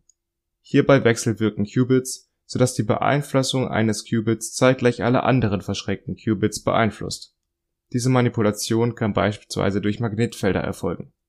Außerdem kann durch die Beobachtung eines Qubits auf den Zustand von anderen Qubits geschlossen werden. Das System ist dabei sehr anfällig für äußere Störungen weswegen beispielsweise die Rauschreduzierung supraleitender Elektronik gebraucht wird. Das macht die technische Umsetzung sowie den Betrieb zur Herausforderung. Schlussendlich führen Quantencomputer einzelne Berechnungen nicht schneller aus als herkömmliche Computer. Der entscheidende Vorteil ist die Multitasking-Fähigkeit. Aus allen Lösungen muss dann das optimale Ergebnis mit einem Sortieralgorithmus herausgefiltert werden. Der neue Quantencomputer in Deutschland rechnet mit 27 Qubits und hat eine Kohärenzzeit von 100 Mikrosekunden. Das heißt, er kann die Superposition für eine Zehntelsekunde aufrechterhalten. Zum Vergleich hat der Quantenprozessor Hummingbird, ebenfalls von IBM, bereits 65 Qubits. Dass der Quantencomputer allerdings noch in den Kinderschuhen steckt, wird klar, wenn man sich anschaut, wie viele Qubits eine voll kommerziell nutzbare Maschine bräuchte. IBM und Google planen in Zukunft Quantencomputer mit einer Million Qubits zu bauen. Seit das Prinzip eines Quantencomputers das erste Mal Ende der 1990er Jahre realisiert wurde und die New York Times Quantencomputing ist mehr als nur eine gute Idee titelte, ist die Technologie stetig besser geworden. Heute steht eines der ersten nutzbaren Modelle in Deutschland und für die nahe Zukunft sind bereits Projekte mit bis zu 1121 Qubits von IBM geplant Wann der erste vollständig überlegene Quantencomputer gebaut wird, bleibt abzuwarten, die Zukunft ist allerdings schon ein kleines Stück näher gekommen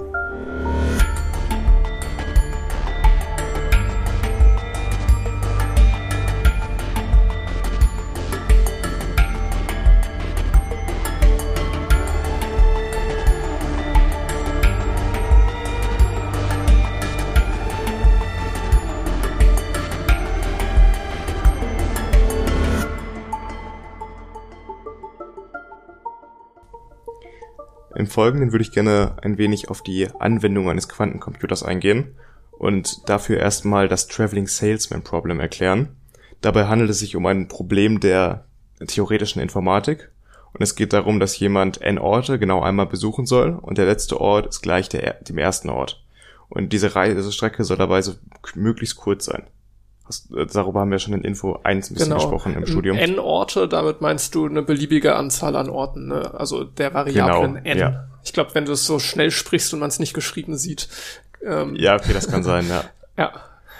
Also das ist die formale Definition des, des Problems und das trifft eigentlich ähm, auf viele Dinge zu. Also zum Beispiel auf die Streckenplanung, wenn du irgendwie mit dem Auto mehrere Städte abfahren möchtest, oder der Logistik, wenn eine, ein Paketdienst Pakete verteilen möchte in einer Stadt, oder auch beim Design von Mikrochips, wenn du da Leiterbahnen ähm, designen möchtest, dass du erstmal herausfinden musst mit dem Algorithmus, was ist denn der kürzeste Weg, um das zu tun.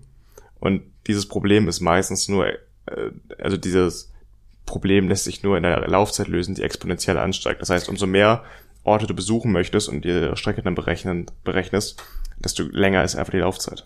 Das Ganze bezeichnet man dann als NP-vollständige Probleme. Das ist dann in, in der Informatik einfach so der Fachterminus für ein Problem, was halt in einer Laufzeit, die erstmal nicht sonderlich akzeptabel ist, zu lösen. Das ist ein ähm, sehr, an, also ein anderes Beispiel dafür wäre noch ähm, die Zerlegung von, also die Primfaktorzerlegung. Genau. Ähm, ja. Das ist nämlich sehr relevant für Verschlüsselung. Ähm, Darauf wollte ich gleich nochmal zurückkommen. Genau, können wir, können wir gerne dann nochmal einlenken. Ja. Aber jetzt so als, als noch ein Problem genannt, was vielleicht ein Stückchen abstrakter ist als jetzt Traveling Salesman. Aber Primfaktorzerlegung wäre auch etwas. Man findet keinen Algorithmus, der das jetzt macht. Also, also das Prinzip ist, du kannst sehr einfach zwei Zahlen multiplizieren. Das ist easy das zu einfach. machen.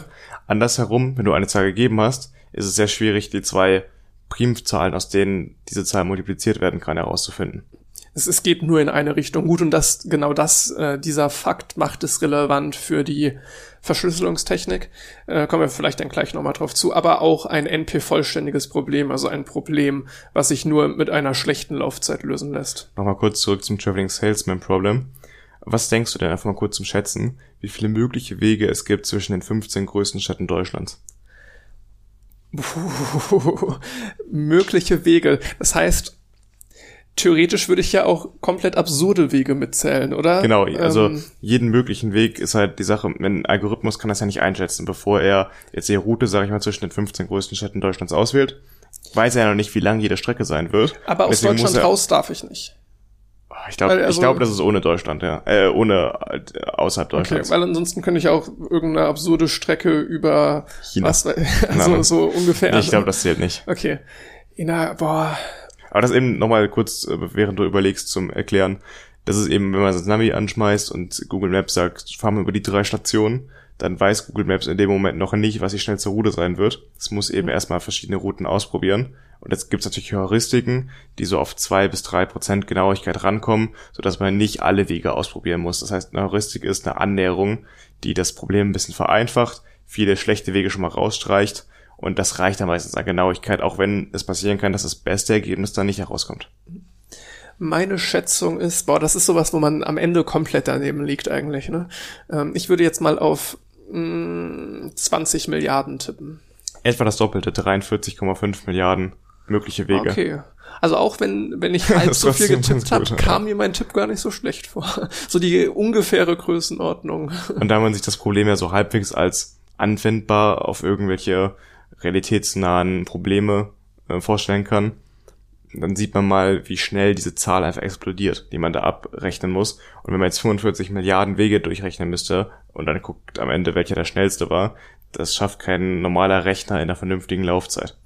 Was ganz interessant ist, dass es ja immer noch nicht abschließend geklärt ist, ob man nicht für jedes NP-vollständige Problem vielleicht einen Algorithmus finden könnte, der es ja dazu macht, dass es nicht mehr NP vollständig ist. Also was dann eine anständige Laufzeit wird. Und eine anständige Laufzeit, was damit gemeint ist, ist eine nicht exponentielle Laufzeit in der Regel. Also man nennt sie auch Poly äh, nominelle Laufzeiten, also ähm, Laufzeiten, die durch eine Polynomfunktion beschrieben werden können. Das heißt, du hast irgendwie hoch zwei, hoch drei, keine Ahnung was, aber eben nicht hoch n, hoch die Anzahl der Orte, die du zum Beispiel besuchen musst. Und ähm, das ist das ist ein ganz interessanter Faktor, dass man sich eigentlich noch nicht sicher ist, ob man vielleicht nicht aus. Das heißt, man ist nicht, nicht sicher, man findet halt keins einfach. Aber man kann, es gibt keinen äh, mathematischen Beweis, der das jetzt ausschließen würde. Genau, dass es für jedes NP-vollständige Problem vielleicht einen akzeptablen Algorithmus gibt. Also sobald man einen findet, ist es das natürlich nicht mehr. Ja. Aber man kann es eben auch nicht für alle Sachen ausschließen. Also Es ist eben ein bisschen Schwierigkeit. Und theoretisch müsste da ein mathematischer Beweis möglich sein. Also es ist nicht ausgeschlossen, dass sowas vielleicht mal käme. Meinte unser Info 1 Prof nicht, dass es darauf ein Preisgeld gibt? Ähm, ja, es gibt diese Millennium-Probleme in Mathe. Also der Mathe, Millennium-Probleme der Mathematik von irgendeiner Universität ausgeschrieben. Ähm, ein paar davon wurden tatsächlich gelöst und auf jedes was gelöst ist, gibt es ein Preisgeld von einer Million Euro oder so. Also oder Dollar wahrscheinlich, ne? Ist die Frage, ob es sich lohnt, da die ganze Zeit rein zu investieren, weil die Probleme schon echt hart sind. Ja, also ich glaube auch, dass das NP-Vollständig-Problem ähm, das sein wird, wo vielleicht die Lösung auch, äh, naja, nicht in naher Zukunft kommt. Aber genau hier können wir halt die Rechenzeit, die klassische Rechner brauchen, deutlich verkürzen mit Quantencomputern weil Quantencomputer eben in der Lage sind, mehrere Wege gleichzeitig sich anzuschauen. Du kannst, ähm, also ich muss äh, zugeben, jetzt wo ich mich mit dem Thema beschäftigt habe, ja, so ein grobes Verständnis kann man dafür entwickeln, aber sich so ganz vorstellen, so schön wie bei Transistoren und Logikgattern, kann man sich Quantencomputer in der Funktionsweise nicht. Weil dieses, äh, dass du halt ein paar Qubits beeinflusst, manipulierst, die dann wechselwirken mit anderen, okay, aber wie daraus dann die Lösung entsteht, wirklich im Rechenprozess, das ist, äh, ohne jetzt einen Abschluss in Physik zu haben, glaube ich, sehr schwer zu verstehen. Das, das fand ich bei der Recherche auch heftig. Also so diese Grundprinzipte, jetzt Quantenverschränkung, können wir gleich auch noch mal kurz drauf eingehen. Das, das kann man nachvollziehen. Das ist krass genau. abstrakt, wie ja. alles in der Quantenphysik, aber das kann man sich irgendwo vorstellen. Man kann es zumindest akzeptieren. Man muss es nicht unbedingt verstehen, ja. um es akzeptieren zu können. Aber dann die Wie ich Rechen das jetzt nutzbar mache für meine Rechnung Boah, also das da könnte ich auf jeden Fall nicht mehr. Da hätten also, wir unseren Physikprof, der weiß das bestimmt so, äh, als Gast einladen können. Ja, das stimmt. Auf jeden Fall ist es möglich, mit Quantencomputern mehrere Wege gleichzeitig zu berechnen und damit halt die Rechenzeit auch für exakte Lösungen ähm, äh, schneller zu erreichen, also die, zu verkürzen die Rechenzeit. Wie ich ja schon gerade sagte, also mit Heuristiken ist für den Alltag eigentlich ausgesorgt man braucht keine exakten Lösungen, um von A nach B zu kommen über ein paar Stationen, aber eben für so Sachen wie Mikrocontroller, wo es dann wirklich um Kosten geht, die du einsparst, oder für Sachen in der Medizin zum genau, Beispiel. Genau, DNA-Sequenzierung, glaube ich, ist so ja, ein Ding. Ne? Wie du zum Beispiel die DNA abfährst, um irgendwas abzumessen, abzulesen. Das sind eben so Sachen, die du damit, wenn du das reduzieren könntest, ähm, deutlich präziser machen könntest. Das, das hätte krasse Nutzen, ne? Jetzt ähm, bei irgendwelchen Krebsforschungssachen und so weiter, ähm, wenn man NP-vollständig Probleme in annehmbaren Rechenzeiten dann lösen kann, beziehungsweise bestimmte NP-vollständig Probleme in annehmbaren Rechenzeiten lösen kann, das, das wäre immens. Also Man sieht immer das Beispiel vom Paketlaster, der durch die Stadt fährt und mehrere Stationen abfahren muss. Klar, das ist natürlich das anschaulichste Beispiel, aber da hat es wahrscheinlich noch den wenigsten Nutzen. Der große Nutzen kommt eben erst in den sehr, sehr, sehr präzisen Disziplinen, wofür das gebraucht wird, wie zum Beispiel der Medizin, der Chemie äh, und auch ähm, so Mikrocontroller-Design. Eine, eine Sache, die da noch ganz interessant ist, wäre dadurch, wir hatten es ja eben schon mal kurz angesprochen, dass diese Primfaktorzerlegung zur Verschlüsselung genutzt wird. Und wenn ich jetzt einen Computer habe, der solche, und darunter haben wir erklärt, fällt auch diese Primfaktorzerlegung, dieses NP-vollständige Problem ziemlich zügig lösen kann, dann ist das sicherheitstechnisch durchaus problematisch. Da leitest du schon das nächste Thema ein. Eben die Faktorisierung großer Zahlen ist, äh, darauf basieren die meisten Verschlüsselungen, die wir heutzutage haben. Und äh, für so ganz große Verschlüsselungen, die wir benutzen, zum Beispiel mit 2048 Bit, die, äh, dafür bräuchte ein heutiger Rechner, keine Ahnung, 100 Jahre, 200 Jahre, also auf jeden Fall in solchen Laufzeiten, dass bis dahin die verschlüsselten Dateien nicht mehr relevant wären. Jetzt kommen aber Quantencomputer ins Spiel und die werden so schnell so viel besser, dass man sich schon langsam Sorgen machen muss, wann die denn in der Lage sein werden, sowas zu lösen. Jetzt habe ich im Einspieler gesagt, aktuell gibt es Quantencomputer mit 60, 70 Qubit. Das wird diesen äh, Verschlüsselungen noch nicht wirklich gefährlich. Aber jetzt kommen eben die Quantencomputer mit 1000 Qubit, mit 10.000 irgendwann. Und irgendwann in der Zukunft wollen halt Google und IBM Quantencomputer mit bis zu einer Million Qubits bauen. Und dann könnten so eine 2048 äh, Bit-Verschlüsselung innerhalb weniger Tage fallen. Oder hier habe ich ein Beispiel gefunden, ein Rechenbeispiel bei 20 Millionen Qubits könnten sogar acht Stunden sein. Und dann ähm, sind alle Geheimnisse, also jetzt nicht nur die von uns Privatpersonen, sondern auch militärische Geheimnisse, staatliche Geheimnisse, würden dann von einem Tag auf den anderen offen liegen. Ja, da wird einiges abgehen, wenn das, wenn das so kommt. Ich meine, andererseits liefert uns die Quantenphysik auch Möglichkeiten wie zum Beispiel, es war ja, ist ja lange oder war lange ein Problem in der Informatik, die Erzeugung tatsächlicher Zufallszahlen. Das ist es auch immer noch, oder nicht? Ist es auch immer noch, auch wenn da die Quantenphysik eine Lösung für sein kann. Ich glaube, das wird, wird, wird zum Teil auch schon gemacht, dass du nur eine Wahrscheinlichkeitsverteilung hast, wo sich jetzt zum Beispiel ein Elektron befindet. Ja. Und das kann ich mir zunutze machen, weil ich es wirklich halt nicht vorhersagen kann, bis auf eine Wahrscheinlichkeit. Und wenn ich dann nachmesse, ist es wirklich Zufall. Hm. Also tatsächlicher Zufall. Ich habe mal was gesehen über ein kleines Unternehmen in den Niederlanden, was quasi Zufallszahlen erstellt. Die filmen mit einer Kamera ganz viele Lavalampen ab und ähm, generieren die Zufallszahlen anhand der Pixel, die gerade in welcher Farbe leuchten. Weil die hm. Lavalampen, die sind so komplex, so viele Lavalampen, dass du sie nicht vorhersagen kannst, wirklich. Und ähm, da so werden da Zufallszahlen zum Beispiel generiert und eine Firma, die sich darauf beschränkt hat. Krass, dass das, dass das wirtschaftlich funktioniert, dass es läuft. Ja. Ne? Aber theoretisch auch da wieder der Punkt, ne, wenn du genug Informationen über die physikalischen Eigenschaften und Anfangsbedingungen hast, was da jetzt nicht der Fall sein wird, ne? Aber so, das Beste, das oder das Beispiel, was immer verwendet wird, ist der Münzwurf. Oder der Würfel. Oder der genau. Würfel, genau. Ja. Wenn ich jetzt quasi einen kleinen Roboter baue, der immer exakt gleich würfelt, ganz exakt, ja. haargenau äh, in einem, in einem Vakuumraum, was weiß ich, ähm, dann wird auch immer das Gleiche bei rauskommen. Genau. Ich brauche halt die Information. Es ist kein Zufall, es Höhe. ist einfach nur unsere Unfähigkeit, das vorherzusagen. Und das, warum auch immer, wäre nochmal eine ganz interessante Frage, ist ein Problem der Informatik gewesen oder ist ein Problem der Informatik, äh, was sich durch Quantenmechanik lösen lässt, ein Stück weit. Und darüber könnten dann auch neue Verschlüsselungssysteme erzeugt werden. Die könnten darauf aufbauen, ja. Das Problem ist aber, du bräuchtest nicht mal diese ganz schnellen Quantencomputer. Man stelle sich vor, wenn jetzt demnächst schon Quantencomputer ähm, Dinge in 35 Jahren zum Beispiel Laufzeit lösen könnten, in, dann werden Sachen, die heute noch verschlüsselt werden, also noch nicht mit dieser fancy neuen Verschlüsselungstechnik, die man dann vielleicht hat irgendwann, sondern heute werden ja noch mit diesen 2048-Bit-Sachen verschlüsselt. Die könnten dann in 35 Jahren ähm, vielleicht geknackt sein, wenn es jetzt, wenn es jetzt in den nächsten ein, zwei Jahren einen äh, Quantenrechner gibt, der das leisten kann. Und äh, vielleicht sind die dann immer noch relevant. Und kann gut sein. Dass deswegen das müsstest du eigentlich sind, ne? heute schon anfangen, äh, die besser zu verschlüsseln, als, sag ich mal, morgen die Quantencomputer sind. Das wird das nicht ist ein bisschen die Problematik, ja genau. Also äh, deswegen ist diese Verschlüsselung, diese Kryptographie eben so ein wichtiges Thema. Ich glaube, wir können auch im Studium, ich glaube, es gibt auch ein Fach, was wir belegen können, Modulkryptographie. Das ist auf jeden Fall ein sehr spannendes Thema, weil wir eben schon vorsorgen müssen. Wir müssen immer den Leuten, die das knacken können, solche Verschlüsselungen voraus sein. Ist ja auch ganz interessant, wie so Verschlüsselung generell funktioniert, ne? Weil es ist ja ähm, ein Problem, wenn ich mir jetzt vorstelle, ich habe quasi eine Art Codierung da. Ähm, ich verschlüssel das jetzt irgendwie, sagen wir mal so einen einfachen Pfeil, ich verschiebe alles im Alphabet um drei Stellen. So eine, also eine Cäsar-Verschlüsselung. Ja, genau. Jetzt einfach mal als, als Beispiel. Ähm, und jetzt schicke ich dir diesen Code zu. Dann muss ich dir jetzt ja auch irgendwie mitteilen, hey, ich habe das um drei Stellen verschoben. Ja. Und das ist schwierig, weil ich schicke dir jetzt das fängt jemand ab, dann hat er direkt den Code. Also es ergibt keinen Sinn, Schlüssel mit zu verschicken. Und deswegen funktioniert das System da, System da so, dass jeder eine Art Public Key hat, mit dem ich Daten abschließen kann, ähm, aber nicht aufschließen kann. Also es gibt quasi, jetzt um das zu veranschaulichen, ähm, einen Public Key Jan. Äh, wenn ich den benutze, dann kann ich Daten für dich abschließen und die schicke ich dir zu und du hast den Schlüssel, der es aufmachen kann.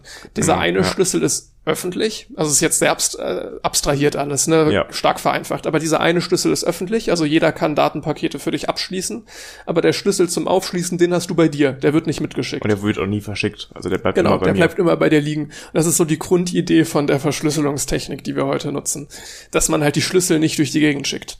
Zum Beispiel ist es auch so, dass Facebook, Google und was weiß ich was gar nicht deine Passwörter kennt die haben auch noch so ein Kauderwelsch, was halt jedes Mal, ähm, wenn du ein Passwort wieder eingibst, dein Passwort, äh, darin übersetzt wird und dann gleichen die halt dieses Kauderwelsch ab mit dem, was sie bei dir hinterlegt haben für das Passwort. Das heißt, die wissen dein Passwort gar nicht, können aber trotzdem sagen, ob es das Richtige ist, eben anhand eines solchen Keys. Und dann ist, ist dieser Übersetzungsvorgang halt ganz interessant, was da passiert, was da die Sicherheitsmaßnahmen drin sind, weil das wäre der kritische Punkt an dieser Stelle, ne? Genau, und das ist, ähm, für die Zukunft auf jeden Fall ein Anwendungsbereich von Quantencomputern, der nicht so ganz prickelnd ist, aber halt logisch damit einhergeht. Und er fordert von uns einfach, dass wir uns mehr anstrengen bei der Verschlüsselung. Wird auf jeden Fall für Leute, die sich in die Richtung spezialisieren, genug Jobs geben in Zukunft. Auf jeden Fall. Wo wir eben schon bei den äh, Medikamenten und Chemikalien waren. Es geht ja nicht nur darum, irgendwelche ähm, Probleme zu lösen, zum Beispiel was jetzt äh, das Abfahren von DNA angeht, sondern auch einfach Simulationen anzufertigen von Medikamenten, wie die wirken im Körper oder Chemikalien. Für die ähm, Rechenkraft von Supercomputern kann man schon ansatzweise sowas simulieren, aber allerdings nicht so genau, dass man ähm, jetzt große Fortschritte damit erzielen könnte. Und mit Quantencomputern ist die Hoffnung, dass man komplett neue Chemikalien entdecken kann, indem man halt äh, die quasi am Computer so designt schon, dass sie genau das bewirken, da wo man das halt haben möchte und dass äh, die Simulation quasi vor der Erstellprozess kommt, dass man dann äh, die quasi Chemikalien am PC so designt mit den Wirkungsweisen, die sie haben sollen irgendwann. Das, das ist cool, ne? so, ein, so ein Baukastensystem ja, genau. für Medikamente. Das ist ein großes Thema zum Beispiel auch in der Schädlingsbekämpfung, weil sich ja Schädlinge ständig daran anpassen, an die Chemikalien, die verwendet werden. Und dann sucht man ewig, also man ist ein ewiger Kreislauf. Man sucht immer wieder nach neuen ähm, Schädlingsbekämpfungsmitteln und die passen sich wieder an und man fängt wieder von vorne an. Und so könnte man quasi ein ganzes Arsenal an Schädlingsbekämpfungsmitteln erstellen, indem man einmal sagt, das und das muss es können. Und dann ähm, können wir das sofort simulieren. Was brauchen wir dafür für Moleküle, Atome? Und dann bauen wir das nachher einfach zusammen. Würde vieles vereinfachen, ne? Genau, und für sowas sind halt äh, klassische Rechner nicht in der Lage, um sowas zu simulieren. So auch zum Beispiel ähm, bei Quanteneffekten, wo wir gerade eben darüber gesprochen haben, man kann die nicht simulieren, einige Quanteneffekte. Ähm, allerdings ist es auch möglich, äh, sich ein größeres Verständnis zu bekommen, wenn man eben die Quantenwelt durch zum Beispiel Quantencomputer zum Teil simuliert, so gut es halt geht. Zum Beispiel, wie sich da, jetzt haben wir es gerade erst in Physik, ich bin kein Experte auf dem Gebiet, aber Elektronenverhalten, diese Wahrscheinlichkeitswerte, die sich da ausbreitet, das kann man mit einem Quantencomputer deutlich besser als mit einem klassischen Computer. Du hattest es im, im äh, Einspieler kurz angesprochen, dass es ja äh, boah, wir hatten über dieses, diese, wie hieß das nochmal, dieses Gesetz, das, also Gesetz in Anführungszeichen, dass sich die Moore's Law. Ja, genau. ähm, das meine ich, dass es ja irgendwann jetzt auch rein physikalische Grenzen gibt von so ähm, Mikroprozessoren und so weiter. Einfach, wenn es zu klein wird. Da musste ich auch an unsere Physikvorlesung denken, weil ein Problem ist da der Tunneleffekt. Genau, und äh, ich hatte ja vor zwei Folgen schon einmal darüber gesprochen in einem Einspieler, eben mit diesen Transistoren von IBM, die jetzt nur zwei Nanometer groß sein sollen. Da ist es eben so, dass da, wie viel Siliziumatome waren das? Zehn? Äh, in der Breite. Das heißt, die sind so klein, dass wie wir das gerade in der Physikvorlesung auch haben, Elektronen schon rübertunneln können in der anderen Transistor. Das ist genau so ein Phänomen, was halt, obwohl eine galvanische Trennung da ist, also die nicht verbunden sind, nicht leitend verbunden sind, dadurch, dass sich das Elektron nur mit einer ja mit einer Wahrscheinlichkeitsverteilung an Orten aufhält. Und jetzt ist es halt interessanterweise so, dass diese Wahrscheinlichkeitsverteilung auch in Bereiche reingeht, wo man sie jetzt nicht unbedingt erwarten würde. Und so kann es auf einmal galvanische Trennungen übermit Hast überwinden. Hast du die Physikvorlesung von Montag schon gesehen? Äh, ich bin durch für diese Woche mit okay, Physik. Okay, da war ja der Tunneleffekt auch erklärt einmal. Dass ja. dann, ähm, du hast quasi, kann man sich das vorstellen, das Elektron auf einem gewissen Potenzial, auf einer gewissen Energie und dann ist eine Potentialschwelle im Raum, zum Beispiel wenn es in einem Atom drin ist und daneben ist ein anderes Atom. Und diese Potentialschwelle in diesem Bereich befindet sich das Elektron dann auch zu einem gewissen Wahrscheinlichkeitsgrad. Und ich finde die Darstellung immer ganz schön, dass man sagt, das Elektron ist im Raum verschmiert. Es ist mhm. äh, nicht an einem Ort festzumachen, das ist so ein bisschen vage verteilt. So auch mit Photon zum Beispiel. Ich hatte so einen Quanten äh, Einspieler jetzt gerade ja auch kurz gesagt, dass äh, man so äh, Qubits auch realisieren kann mit der vertikalen und horizontalen Polarisation von Photonen. Photonen sind die Trägerteilchen für die Lichtwellen, kann man so vielleicht sagen. Und Lichtwellen können halt entweder horizontal oder vertikal polarisiert werden. Und ähm, das ist auch quasi so ein Quantenzustand. Mhm. Ein weiterer Effekt, der sich ja auch zu Nutzen gemacht wird, hattest du erwähnt, ist äh, die Verschränkung. Das finde ich auch extrem faszinierend. Ich glaube, Einstein nannte es damals spukhafte Fernwirkung. Stimmt, ja. Ja, da erinnere ich mich auch dran. Da gibt's ähm, 100 Sekunden Physik, macht da ganz, ganz anschauliche Videos zu. Kann sein, dass ähm, es sowas gibt.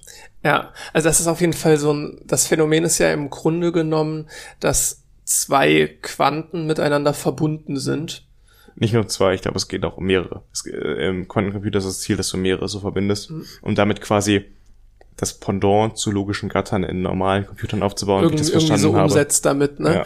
Und das, das, das krasse ist halt, dass diese Verbindung, naja, ortsunabhängig ist, mehr oder weniger. Also Und vor allem auch zeitunabhängig. Und genau diese Kombination, deswegen fand das Einstein auch spukhaft. Wenn ich jetzt ähm, an einem hier auf der Erde ein, ein äh, Quant hab und zwei Lichtjahre entfernt einen anderen. Und jetzt ändert der eine seinen Spin, dann also jetzt, wir reden von Elektronen am besten einfach. Okay, ähm, jetzt äh, ändert sich da irgendwie der Spin und der andere reagiert darauf direkt, Ja. instant. Obwohl das, naja, Information kann sich nicht schneller als mit genau, das, Lichtgeschwindigkeit das, bewegen. das widerspricht dem eigentlich. Genau. Die Lösung dieses Problems ist, dass man die Räume, also ich, ich, das ist, ich bin jetzt auf sehr gewagten Boden hier, weil ich mich- Zweites Semester Elektrotechnik. Genau, weil ich mich Quantenmechanik da eigentlich nicht auskenne, aber so die einfache, jetzt für uns verständliche Erklärung des Ganzen ist, dass man das aus Gründen, wie auch immer sie jetzt sind, ähm, sie räumlich beieinander liegen. Obwohl sie jetzt für uns entfernt wirken, sind sie eigentlich beieinander. Hm. Also insofern steht es nicht im Widerspruch zu irgendwelchen Aber äh, das sich vorzustellen, ist wirklich das eine ist halt, Herausforderung. äh, ich, ich, ich, das, das weiß ich jetzt nicht genau, aber ich denke mal, das wird dann wieder auf irgendwas weitere Dimensionen, Raumkrümmungen, sonst was hinauslaufen, warum Keine die Ahnung. tatsächlich jetzt beieinander sind, obwohl sie für mich erstmal wie drei Millionen Lichtjahre Entfernung wirken. Das sind aber quasi wie zwei Seiten der gleichen Medaille, nur dass die zwei Seiten an unterschiedlichen Orten sind. Gen genau so, das ist ein sehr schönes Bild eigentlich. Auf jeden Fall ist man sich mittlerweile, ist man mittlerweile zu dem Schluss gekommen, dass es kein Widerspruch ist zu jetzt der Relativitätstheorie. Also das müsste man ja auch die sehr angenehme Relativitätstheorie über Bord werfen, das will ja auch niemand. Auch wenn es dieses Ding so Relativitätstheorie und Quantenphysik unter einen Hut zu bringen, Das ist Ähm, sowieso noch ein Problem. Das ist ja die ist große Problem, Weltformel, ja. die da gesucht wird, die halt die beiden vereint. Die Quantenmechanik für alles, was in Atomen passiert, was winzig klein ist, und die Relativitätstheorie für alles Große. Und ähm, wir hatten das auch mal in Physik zum Beispiel ausgerechnet für ein Insekt, weißt du das noch, wie die Wellenlänge war? Also ein Elektron kann man ähm, diese de Broglie-Wellenlänge zuweisen. Das heißt, ein Elektron hat auch eine gewisse Wellenlänge, mit der es sich bewegt. was, was ein interessantes Ding ist, ne, weil ein Elektron ist ja eigentlich Materie und Wellenlänge hat sowas wie Photon, was keine Materie hat. Das heißt, überhaupt erstmal, als man damals festgestellt hat, mein Elektron hat eine Wellenlänge, war das erstmal so ein Wow-Moment. Das ist quasi die Wellenlänge der Wahrscheinlichkeitswelle, die sich das ausbreitet. Nämlich wenn dann äh, das Elektron auf einen Gegenstand trifft, der etwa in der Größenordnung ist von dieser Wellenlänge, dann kann es daran, zum Beispiel ein Doppelspalt, das ist ein bekanntes Experiment, dann kann diese Elektro äh, dieses Elektron daran auch wie eine Welle brechen und so ein Interferenzmuster dahinter erzeugen. Und Das, genau, das wirft die Frage auf, wenn ich jetzt äh, irgendwie durch zwei Spalte springe, warum durch den nächsten Zaun. Genau, wenn ich mich jetzt äh, gegen den nächsten Zaun werfe, warum ist, bin ich nicht mit einer Wahrscheinlichkeit dahinter verteilt? Ich glaube, ich hätte, das im, äh, in der Physikvorlesung für ein Insekt ausgerechnet. Ich hatte das selbst nochmal ausgerechnet, für einen Menschen. Ich glaube, die Wellenlänge war 10 hoch minus 31 bei einem Menschen, bei irgendwie 80 Kilogramm schwer. Und ähm, es gibt dabei immer, was damit reinspielt, die, äh, das, die Masse und äh, den Impuls, nee, den Impuls und ähm, was war das andere nochmal, was damit reinspielt? Hier die, das Planck'sche Wirkungskonto? Hm, Das bestimmt, oder? Ja. Ich habe die Formel leider nicht mehr ganz im Kopf.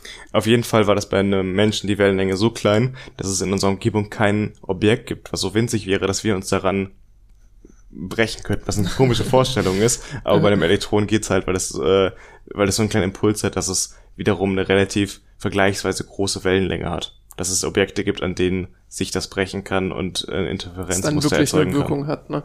Ähm, aber so Doppelspaltexperimente sind da extrem spannend, weil dann ja auch noch die Beobachtung eine Rolle spielt. Da sind wir dann bei Heisenbergsche Unschärferelation ähm, und so weiter. Wirklich extrem. Das ist jetzt zu viel, um das alles immer Ja, auszubreiten. genau, Und wir lernen das, wir sind wirklich gerade in Physik mitten in dem Thema drin, deswegen vielleicht schließen wir das erstmal ab und danach gucken wir mal weiter. Man kann auf jeden Fall ähm, abschließend sagen, es sind extrem interessante Effekte, die sich da zum Teil auftun, die man zwar auf dem Level, auf dem wir sie, denke ich, jetzt machen werden, auch verstehen kann, also oder akzeptieren Erstmal und noch Formeln lernen. auch irgendwo vorstellen kann, aber begreifen und vorstellen sind auch wieder zwei Paar Schuhe. Also jetzt auch die zwei, zwei Medaillen, äh, zwei Seiten einer Medaille, so irgendwie, ja, man kann sich das vorstellen, aber wirklich begreifen, also es ist halt so ein, ist ein Unterschied nochmal. Ja. Absolut.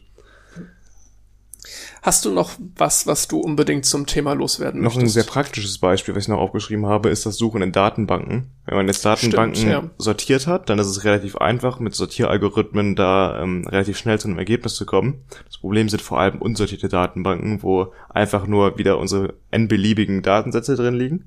Und ähm, die müsste man im schlechtesten Fall komplett durchsuchen. Das heißt, man müsste wirklich n-mal gucken, ist das mein Element, was ich suche, und dann zum nächsten gehen, wenn es das letzte Element ist, was ich suche. Das heißt, man geht erstmal alle davor durch. Und eben ein Quantencomputer kann das halt in einem Bruchteil der Zeit irgendwann mal schaffen, weil er einfach mehrere Objekte gleichzeitig durchsuchen kann. Auch wenn wir bei Sortieralgorithmen ja schon akzeptable Laufzeiten, also Algorithmen mit akzeptablen Laufzeiten. Aber nur, wenn die haben. Datenbank vorher ähm, Ähm, Also bei Sortieralgorithmen. bei Sortieralgorithmen, bei, ja. also ich war ja Ach, bei du- stimmt, Suchalgorithmen. Suche. Ähm, Ja, sortieren, klar, kannst du in einer Ja. gewissen Laufzeit und danach ich, ich, darin ich suchen. jetzt bei Suchen habe ich ja auch eine N-Laufzeit, also so lang wie Ja, halt genau. die Datenbank ist, keine quadratische. ja, eine Endlaufzeit. Oder Aber selbst hoch. die Endlaufzeit kann sehr, sehr lange werden, wenn die Datenbank sehr, sehr groß Ja, ist. wenn ich mir überlege, wie viele Nutzer hat Facebook? Viele. Äh, Bestimmt Wenn zwei ich- Milliarden oder so, weiß ich Wenn, wenn nicht. ich jetzt in die Suche irgendeinen Namen eingebe, dann müssen, naja, wenn sie nicht sortiert wäre, Die haben, die haben ja schon Prinzipien, mit denen sie das so annähern können und besser. auf jeden Fall. Ne? Aber jetzt in der. Theorie, wenn sie sich da nicht drum scheren würden, einfach in Einfach alle zwei Milliarden einmal in durchgehen. eine Way, fertig. ähm, dann wird das was dauern, meine Suchanfrage. Und genau darum äh, könnten Quantencomputer in dem Bereich auch deutlich schneller Ergebnisse bringen. Ja, das war das dann eigentlich. Also wir müssen unbedingt nochmal was machen zu Quantenmechanik, um das ein bisschen näher zu bringen. Ist ein, ist ein spannendes Thema, ja. Dafür muss man sich vorher mal wirklich vorbereiten und wissen, was man da sagen Stimmt, möchte und sich das nochmal ganz genau einlesen, weil es, man sagt auch so schnell irgendwelche Sachen, die so halb falsch sind und halb wahr und Gerade weil wir jetzt ja hier auch logischerweise bei einem Zwei-Stunden-Podcast nichts äh, skripten, außer diese kurzen Einspieler. Äh, Also wir gehen da immer relativ unvorbereitet rein in so ein sehr, sehr tiefes Thema und natürlich äh, kann man da nicht alles in der Tiefe beleuchten. Ja, und dadurch, dass wir halt nicht uns täglich damit beschäftigen, jetzt wie es vielleicht der Physikprofessor oder so tut, ne, ist es dann halt immer so eine gewisse Fettnäpfchengefahr, die besteht. Naja, machen wir weiter mit unserem Studiumsteil.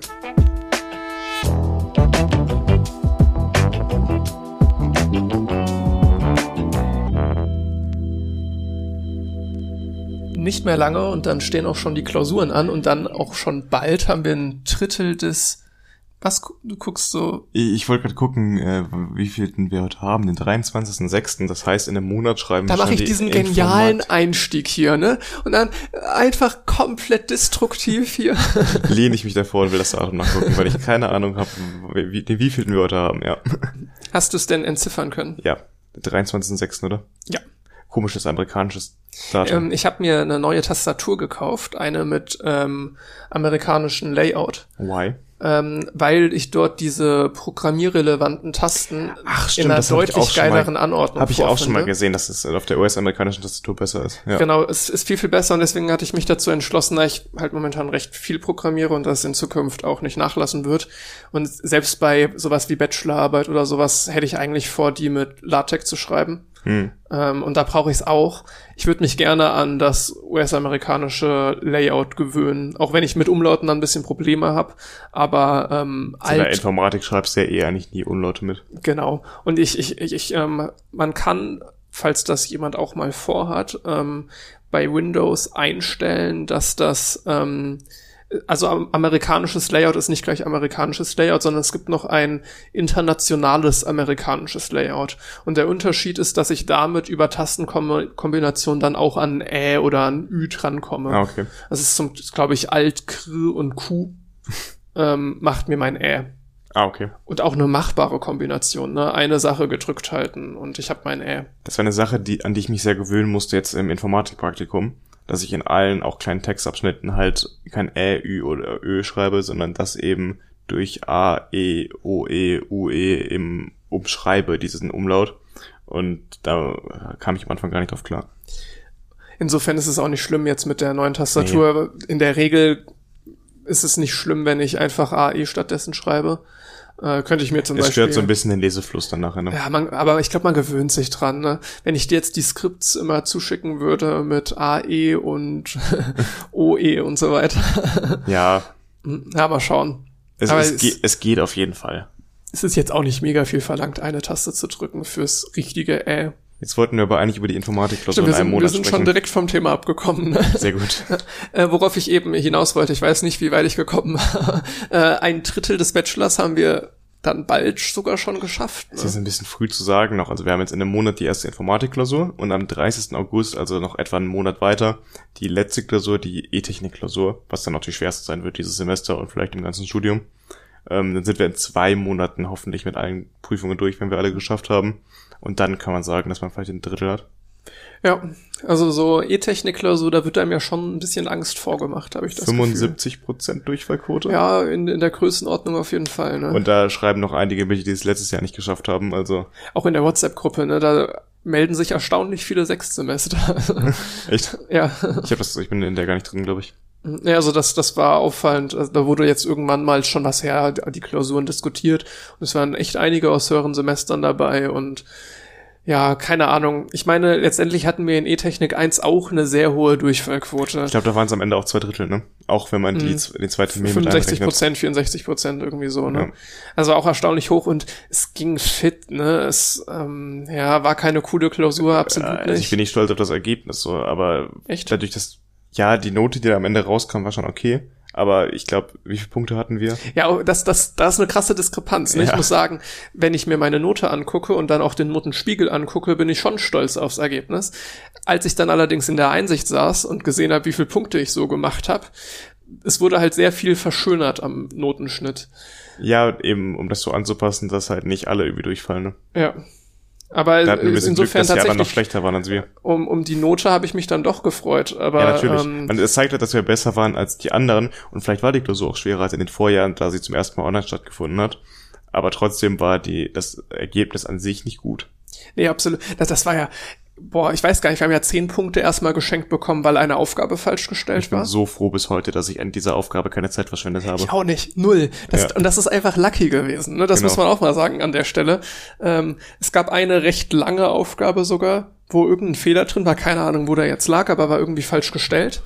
Und ähm, die wurde komplett rausgestrichen und jeder hat die Punkte bekommen. Diese zehn, genau. Und wenn ich mir jetzt vorstelle, ich hätte dann da, keine Ahnung, eine halbe Stunde in diese Aufgabe rein investiert, Um das ins Verhältnis zu setzen, wir haben mit diesen zehn Punkten weniger als die Hälfte der Punkte gehabt. Also Deut deutlich weniger wir waren, sogar. wir ne? waren nicht gut in dieser Klausur. Es wurde ja dann auch nochmal der Notenschnitt angepasst. Also wir haben wirklich nur paar Punkte gemacht. Wir waren es, glaube ich, 30, 33 bei mir von 85 ja, um den, um den Dreh muss es gewesen sein, ne? oder 90, keine Ahnung, was da gab an Punkten. Ja, also äh, ET2 wird sch- anscheinend noch schwieriger und das, äh, oder da werde ich wahrscheinlich noch schlechter abschneiden. Das äh, ist echt, äh, macht ein bisschen Angst. Wir haben ja zusätzlich jetzt noch diese nicht gerade mutmachenden Micro-Exams, über die wir ja auch schon hier ein, zwei Mal geredet haben. Mit Gelästert haben. Ja, äh, anders geht's ja auch nicht, ne?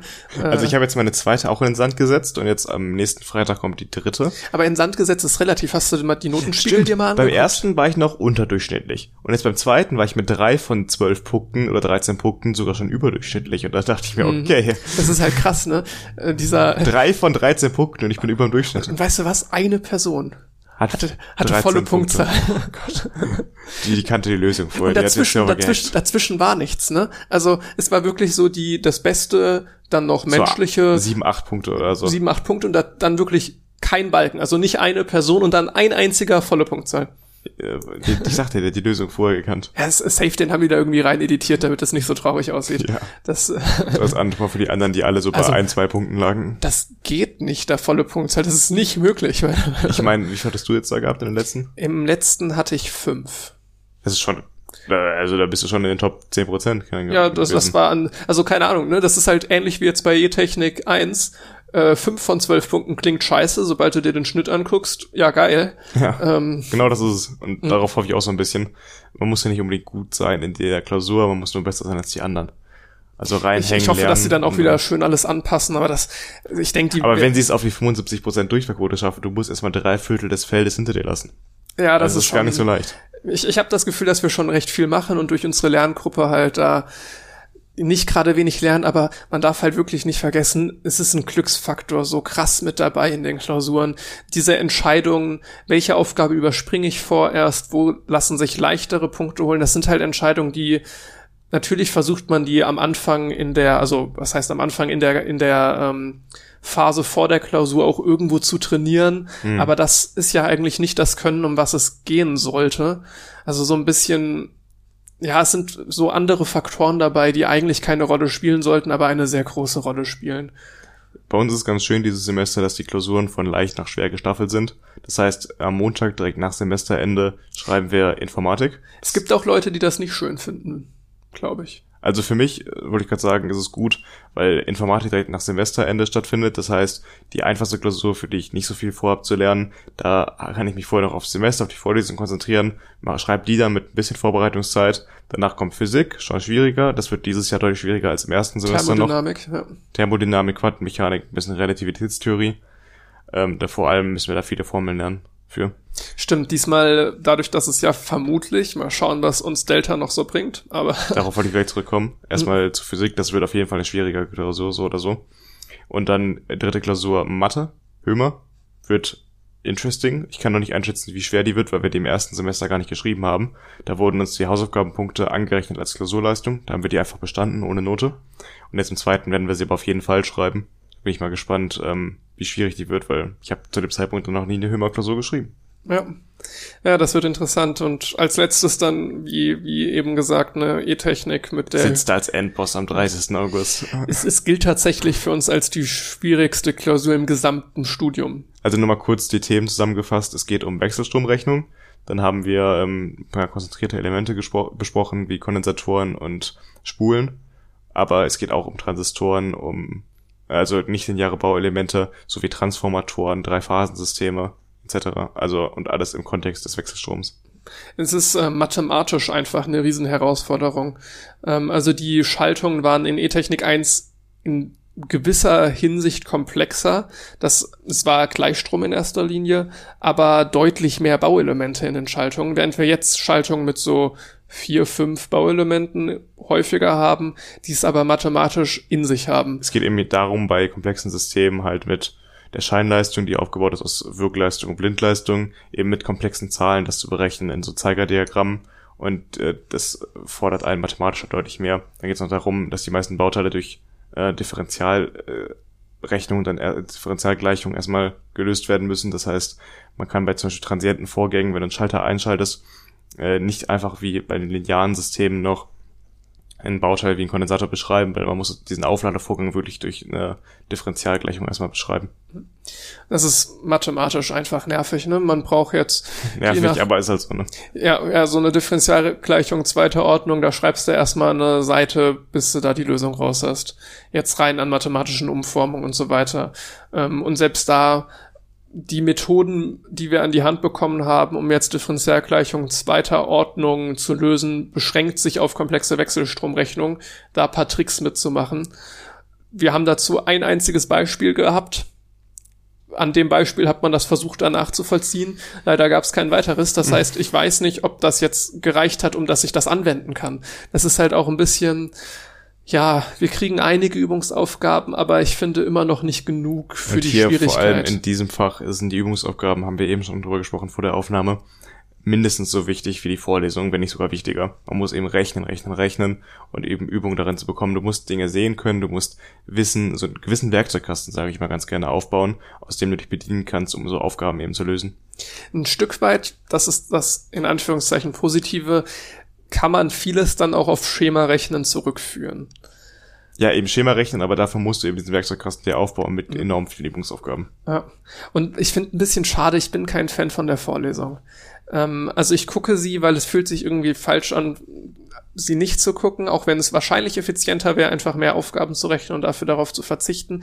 Aber meiner Meinung nach ist das große Problem an der Vorlesung, dass die Rechnungen auf ähm, keine Zwischenschritte sind da, die werden instant umgestellt.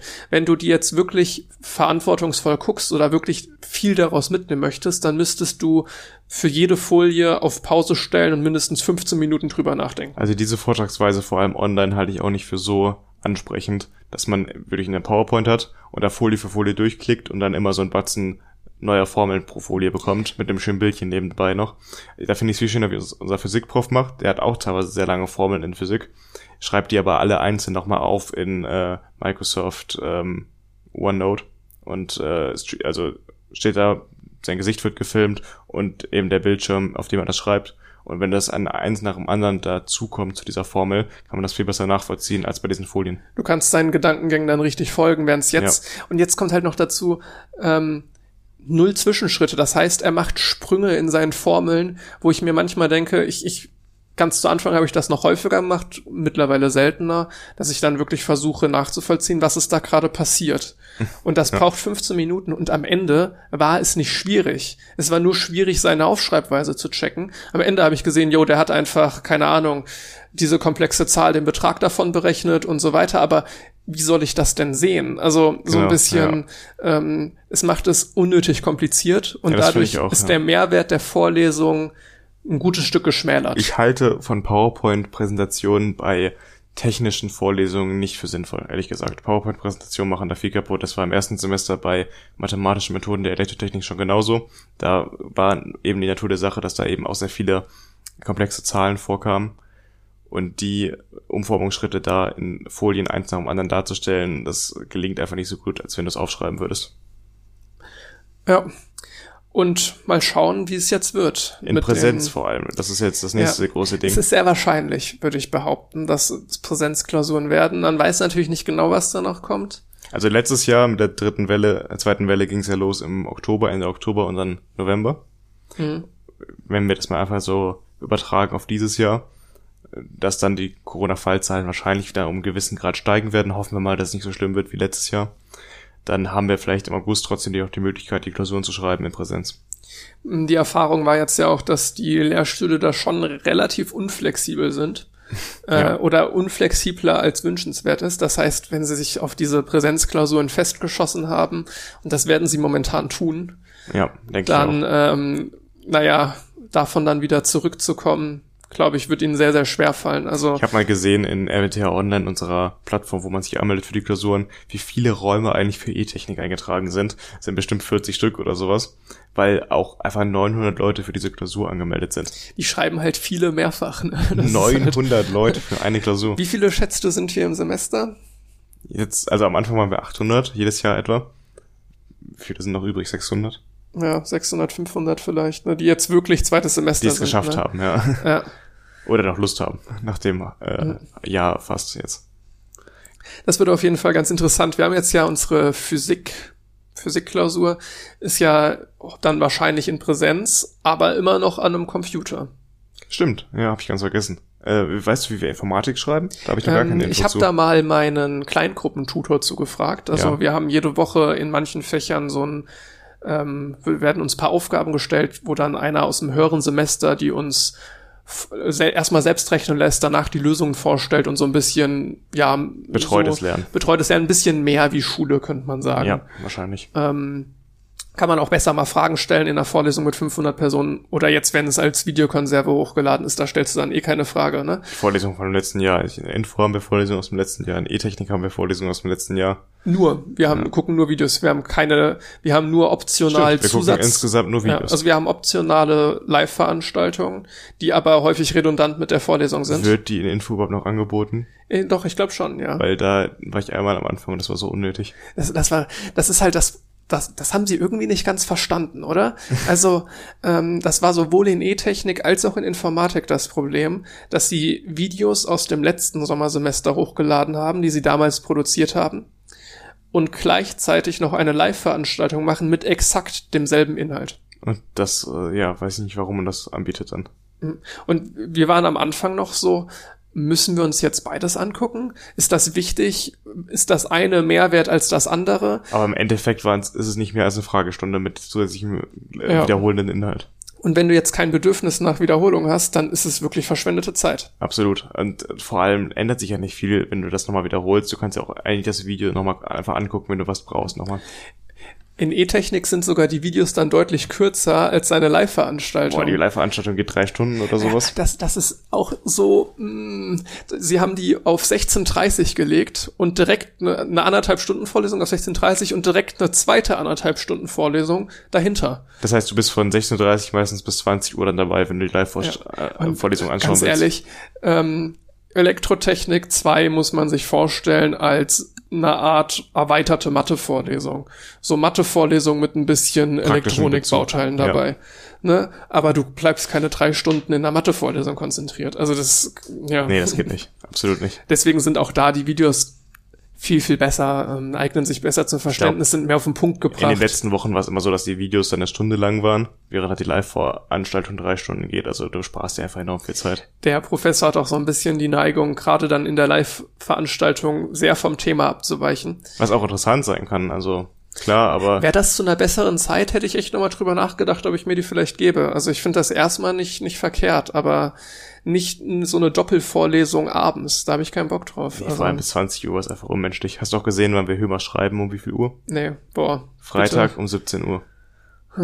Ja, Kannst du danach nicht nur zusaufen eigentlich. das, das eignet sich sehr, sehr gut dafür. Ja. Da läufst du sofort in Auch, auch gut, und wir haben erst zwei Wochen später E-Technik. Genau, so, da ne? kannst du das, das abschließen, nicht komplett Freitagabend. Aber, wir- oder ich glaube, es war 16.30 Uhr, aber wer setzt denn da eine Klausur an? Also, es ist doch, Ja, 17 Uhr, ich meine, wir hatten zum Teil ja auch um 18 Uhr schon Klausuren, ne? ah, ja, aber das, Ähm, warum macht man das eigentlich? Verstehe ich auch nicht. Ich hätte die auch gerne morgens weg. Ja, 9 Uhr, 10 Uhr.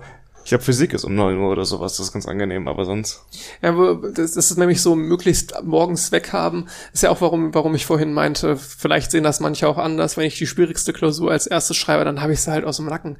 Aber es ist unmenschlich, E-Technik jetzt zu schreiben, ohne eine ausführlichere Vorbereitungszeit. Da Genau. gebe ich dir schon recht. Ich freue mich sehr Fall. darauf, dass ich dann nochmal, wie du gerade schon angesprochen hast, nach Höhe anderthalb Wochen Zeit habe, um mich ausschließlich auf E-Technik vorzubereiten. Ich, ich freue mich nicht darauf, aber es es ist schon wird gut, anstrengend, aber ich freue mich, dass ich die Möglichkeit bekomme, da nochmal wirklich Arbeit reinzustecken. Ich muss sagen, diese Klausur-Lernphasen in der ähm, vorlesungsfreien Zeit, ich bin da immer so ein bisschen sch- zwiegespalten. Einerseits mag ich die recht gerne, weil ich weiß, es häuft sich jetzt nicht weiter an.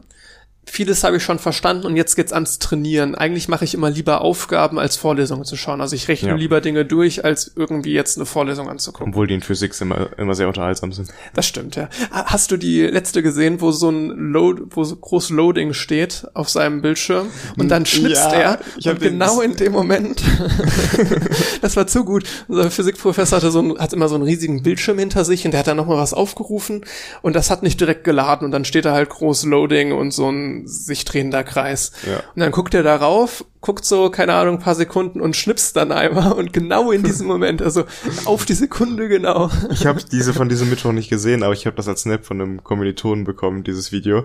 Das ist einfach zu genial. Das, das war echt gut, ja. Wir müssen wieder, also im ersten Semester hat schon jemand einen Zusammenschnitt von unserem Physikprof gemacht, also so Der war auch wirklich kurze gut, ja. Videos zusammengeschnitten äh, aus einer Vorlesung, so ein Best-of. Das muss man wieder machen. Der Typ ist einfach eine lebende Legende. Naja, worauf ich hinaus wollte, der Zwiespalt war halt einmal, das, das mag ich. Das Aufgabenrechnen finde ich gut.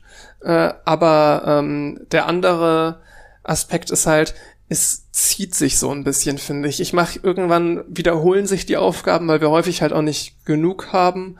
Dann denke ich mir, dann machen wir es ab und zu dann auch, dass wir nur noch bis Vormittag, also nur noch vormittags lernen, so von 9 bis 14 Du Uhr. meinst jetzt in der Klausurphase? In der, in der Klausurphase, Ja. genau. Was sich auch nicht so richtig gut anfühlt, aber wo ich dann auch denke, eigentlich haben wir alles. So, ich muss jetzt halt drin bleiben. Und klar, man kann immer wieder rechnen, aber irgendwie, ich habe irgendwie das Gefühl, es brennt schnell aus dann. Ich muss auch sagen, dass ich die erste Klausurphase im ersten Semester relativ entspannt fand für mich noch.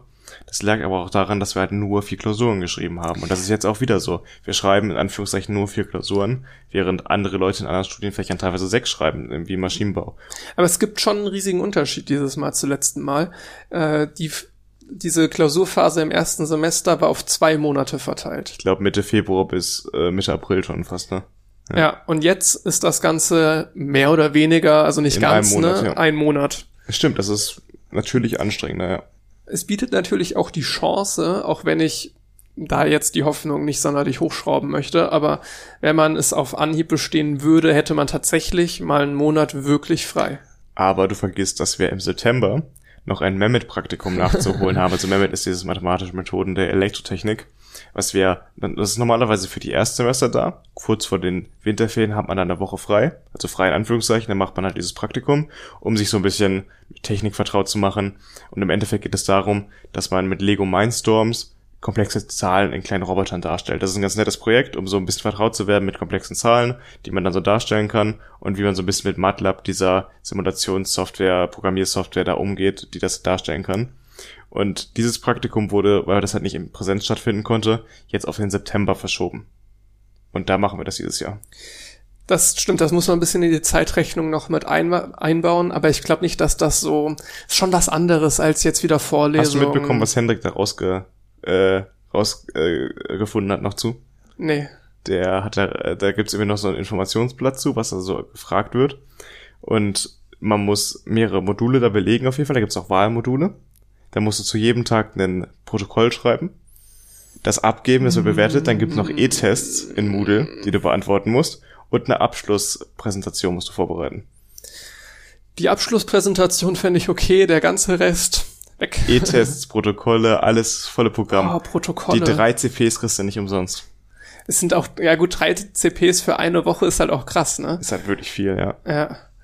Aber ähm, es ist halt das Schlimme, deswegen müssen wir es halt machen. Wegen diesen scheiß CPs und ich habe echt keine Lust drauf. Ja, ich auch nicht. Aber gut, dann sagen wir mal, dann hast du drei Wochen wirklich frei. Ganz ehrlich, seit dem Studiumanfang hatte ich keinen keinen Tag wo ich jetzt, also klar, es gab Tage, wo ich mir frei genommen habe, auf jeden Fall, ne? Mhm. Aber wo ich wirklich kein schlechtes Gewissen hatte oder das im Hinterkopf irgendwas habe. Naja, das könnte schon kommen. Weißt du, wenn du jetzt E-Technik angenommen, du bestehst es beim Erstversuch und das Projekt ist halt erst vor dem Semester, dann hast du drei Wochen. Also ab 23. September fängt das Projekt an bis zum 1. 2. Oktober. Ja, dann hast du ziemlich genau drei Wochen, wo du wirklich unbelastet bist. Das wäre natürlich enorm cool, das stimmt. Ja. Ich dir recht. Ähm, übrigens, du darfst nicht durch Hömer und durch E-Technik durchfallen. Weil der Nachschreibtermin für Hömer ist der 21. September der Nachschreibtermin für E-Technik der 22. September. also wenn du beide verkackst, dann ist es schwierig. Wir haben ja, wir haben ja zum Glück noch die Freiversuchsregelung. Ähm, ja, das genau. ist ein großer Vorteil tatsächlich. Man hat weniger Druck auf jeden Fall. Ja, ich bin mir auch ehrlich gesagt nicht ganz sicher. Also ich bin äh, in so einem Punkt, also ich finde das Studium cool ich, ich bin mir recht sicher, dass das das Richtige für mich ist und dass ich das zu Ende studieren möchte. Zumindest sage ich das jetzt. Ja, Aber vor diesen Klausuren jetzt. Ähm, es ist so mein Gefühl. Und hätte ich jetzt keine Freiversuchsregelung und würde durch jetzt, sagen wir mal, E-Technik durchfallen, dann würde ich nicht direkt den zweiten Schuss hinterher setzen, sondern ich würde sagen, okay, am Ende des Bachelors nehme ich mir ein Semester Zeit für E-Technik. Ich glaube schon. Weil die Frage ist halt, gehe ich auf Risiko, setze direkt den zweiten Schuss hinterher oder sage ich, ich lasse mir viel Zeit für das Fach dann? Also zur Erklärung, wenn man dann den zweiten Versuch, also den zweiten Termin in diesem Semester auch nicht besteht, hat man zwei von drei Freiversuchen in normalen Jahren weg. Und diese drei Freiversuche sind quasi so ein Limit. Danach darf man zwar noch eine mündliche Nachprüfung zu dritten, zu der dritten Prüfungsversuch machen. Wenn man das aber nicht schafft, dann ist der Studiengang quasi gesperrt für einen kann man das nicht weiter Und studieren. auch Studiengänge mit dem gleichen Modul. Genau. Das heißt, wenn es dir in Hömer passiert, boah. Hömer wäre böse. Dann würde ich Journalismus oder Regie studieren. also kannst dich quasi direkt umbringen. Ja, jetzt bei Journalismus, ja bei beiden verdiene ich danach eigentlich gar ja. nichts mehr. Genau. Aber es geht halt an nichts mehr mit teurer Mathematik. Ne? Das ist ein bisschen Druck, minimal. ja, deswegen. Aber genau das nimmt so ein bisschen den Druck, dass wir diese Freiversuchsregelung haben, die wurde wegen Corona eingeführt, dass man eben also einen nicht bestandenen Versuch nicht irgendwie angerechnet bekommt auf diese Freiversuchskontingent. Und gerade für den äh, für den Zweitversuch ist das Gold wert, weil ich kann diesen zweiten Schuss direkt hinterher du meinst setzen. Den zweiten Termin. Genau, ja. den, den zweiten Termin. Nicht, nicht den zweiten Versuch jetzt im Sinne des Durch, also im Sinne der Freiversuchsregelung. Es ist zu kompliziert. Ähm, ja, also auf jeden Fall diesen, den Zweitermin kann ich einfach wahrnehmen, ohne die Sorge zu haben. Das ist zum ähm, Beispiel einem Kommiliton von uns im ersten Semester passiert. Der hat die erste E-Technik-Klausurprüfung, was? E-Technik-Klausurprüfung, die erste E-Technik-Klausur auch nicht bestanden, wo wir eben drüber gesprochen haben, dass es so knapp war bei uns ähm, so dass er dann den Zweitversuch geschrieben hat im zweiten Termin und der erste taucht überhaupt gar nicht bei ihm auf, dass er nicht bestanden hat. Das ist quasi wie, als wäre es nie passiert. Und er musste auch nicht die Angst haben, dass wenn er jetzt wieder durchfällt, sich damit da, wieder durchfällt, sich damit enorm unter Druck setzt, weil danach die letzte Prüfung kommt. Ich glaube, jetzt hat es jeder verstanden. Ähm, genau. Und jetzt ist äh, meine Überlegung wäre halt, ich trete diesen zweiten Termin gar nicht erst an, weil ich habe nur drei Wochen, vier Wochen mehr Zeit zum Lernen. Ich werde die Vorlesung nicht nochmal gucken in dieser Zeit. Ich werde dieses Fach nicht nochmal neu aufrollen. Ich glaube, es kommt so ein bisschen darauf an, wie man scheitert. Wenn man so scheitert, dass man merkt, man hat eigentlich gar keine Ahnung, worum es da ging in der Klausur, dann gebe ich dir wahrscheinlich recht, dann sollte man das vielleicht in einem anderen Semester nochmal machen. Sollte es aber so sein, dass man relativ knapp nicht scheitert und irgendwie durch blöde Umstände man hat keinen guten Tag erhabt, deswegen scheitert, ist es Vielleicht, ein anderes Ding, ja. weißt du? Es ist halt so ein bisschen die Abwägung, sage ich jetzt so alles oder nichts mäßig. Ich nehme jetzt die Klausur mit oder ich breche mein Studium ab so ungefähr. Also es ist jetzt ein bisschen übertrieben, ne? Aber so von der Tendenz. Oder sage ich, Hauptsache, äh, ich schließe dieses Studium am Ende erfolgreich ab, egal wie lange ich dann dafür brauche, so ungefähr. Hm. Äh, das sind so die beiden Abwägungsfragen, die wir uns jetzt Gott sei Dank nicht stellen müssen. Genau. Ähm, ansonsten haben wir dann den Semesterstart, glaube ich, wieder am 13. Oktober. Das heißt, selbst nach dem äh, Mehmet-Praktikum haben wir noch, keine Ahnung, fast zwei Wochen Zeit. Die, weißt du, ob da ähm, zwei Termine von Klausuren liegen? Nee, ich glaube, die sind alle, also ich glaube, die Hömer und E-Technik zwei Termine sind die letzten, also Ende, äh, Mitte September, Ende September. Und davor liegen noch die von Physik und Informatik. Das heißt, man hat tatsächlich, egal wie ich in den Klausuren ähm, abschneide, tatsächlich Zwischen dem zweiten und kurze, 13. unbeschwerte Oktober. Zeit. Genau, Ja. auf jeden Fall. Das ist ja schon mal eine schöne Aussicht. Auf jeden Fall. Dann würde ich vorschlagen, dass wir mit dieser sehr schönen Aussicht diese Folge 7 abschließen. Folge 7 schon, Wahnsinn. Krass, wie schnell die Zeit vergeht. Also wenn ihr es wieder mal bis hierhin geschafft habt, empfehlt uns weiter, das hilft uns am meisten. Oder schreibt uns einfach ein bisschen Feedback. ja. Ansonsten könnt ihr uns auch gerne auf Apple Podcasts bewerten.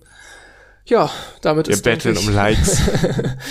so tief gesunken. Okay, und jetzt gucken wir gleich das Deutschlandspiel. Ich gehe noch jetzt grillen mit Genau, ein paar Leuten. um, um zu erfahren, wie schlecht unsere Tipps waren. Hm, wir werden sehen.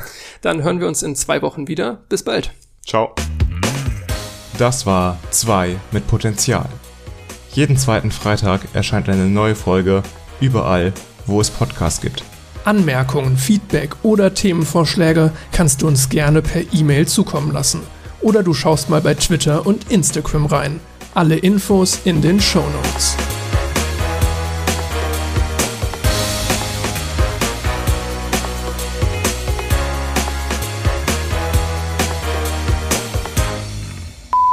Wir haben gar keine Outtakes. Jetzt haben wir einen Outtake. Okay. Und Punkt.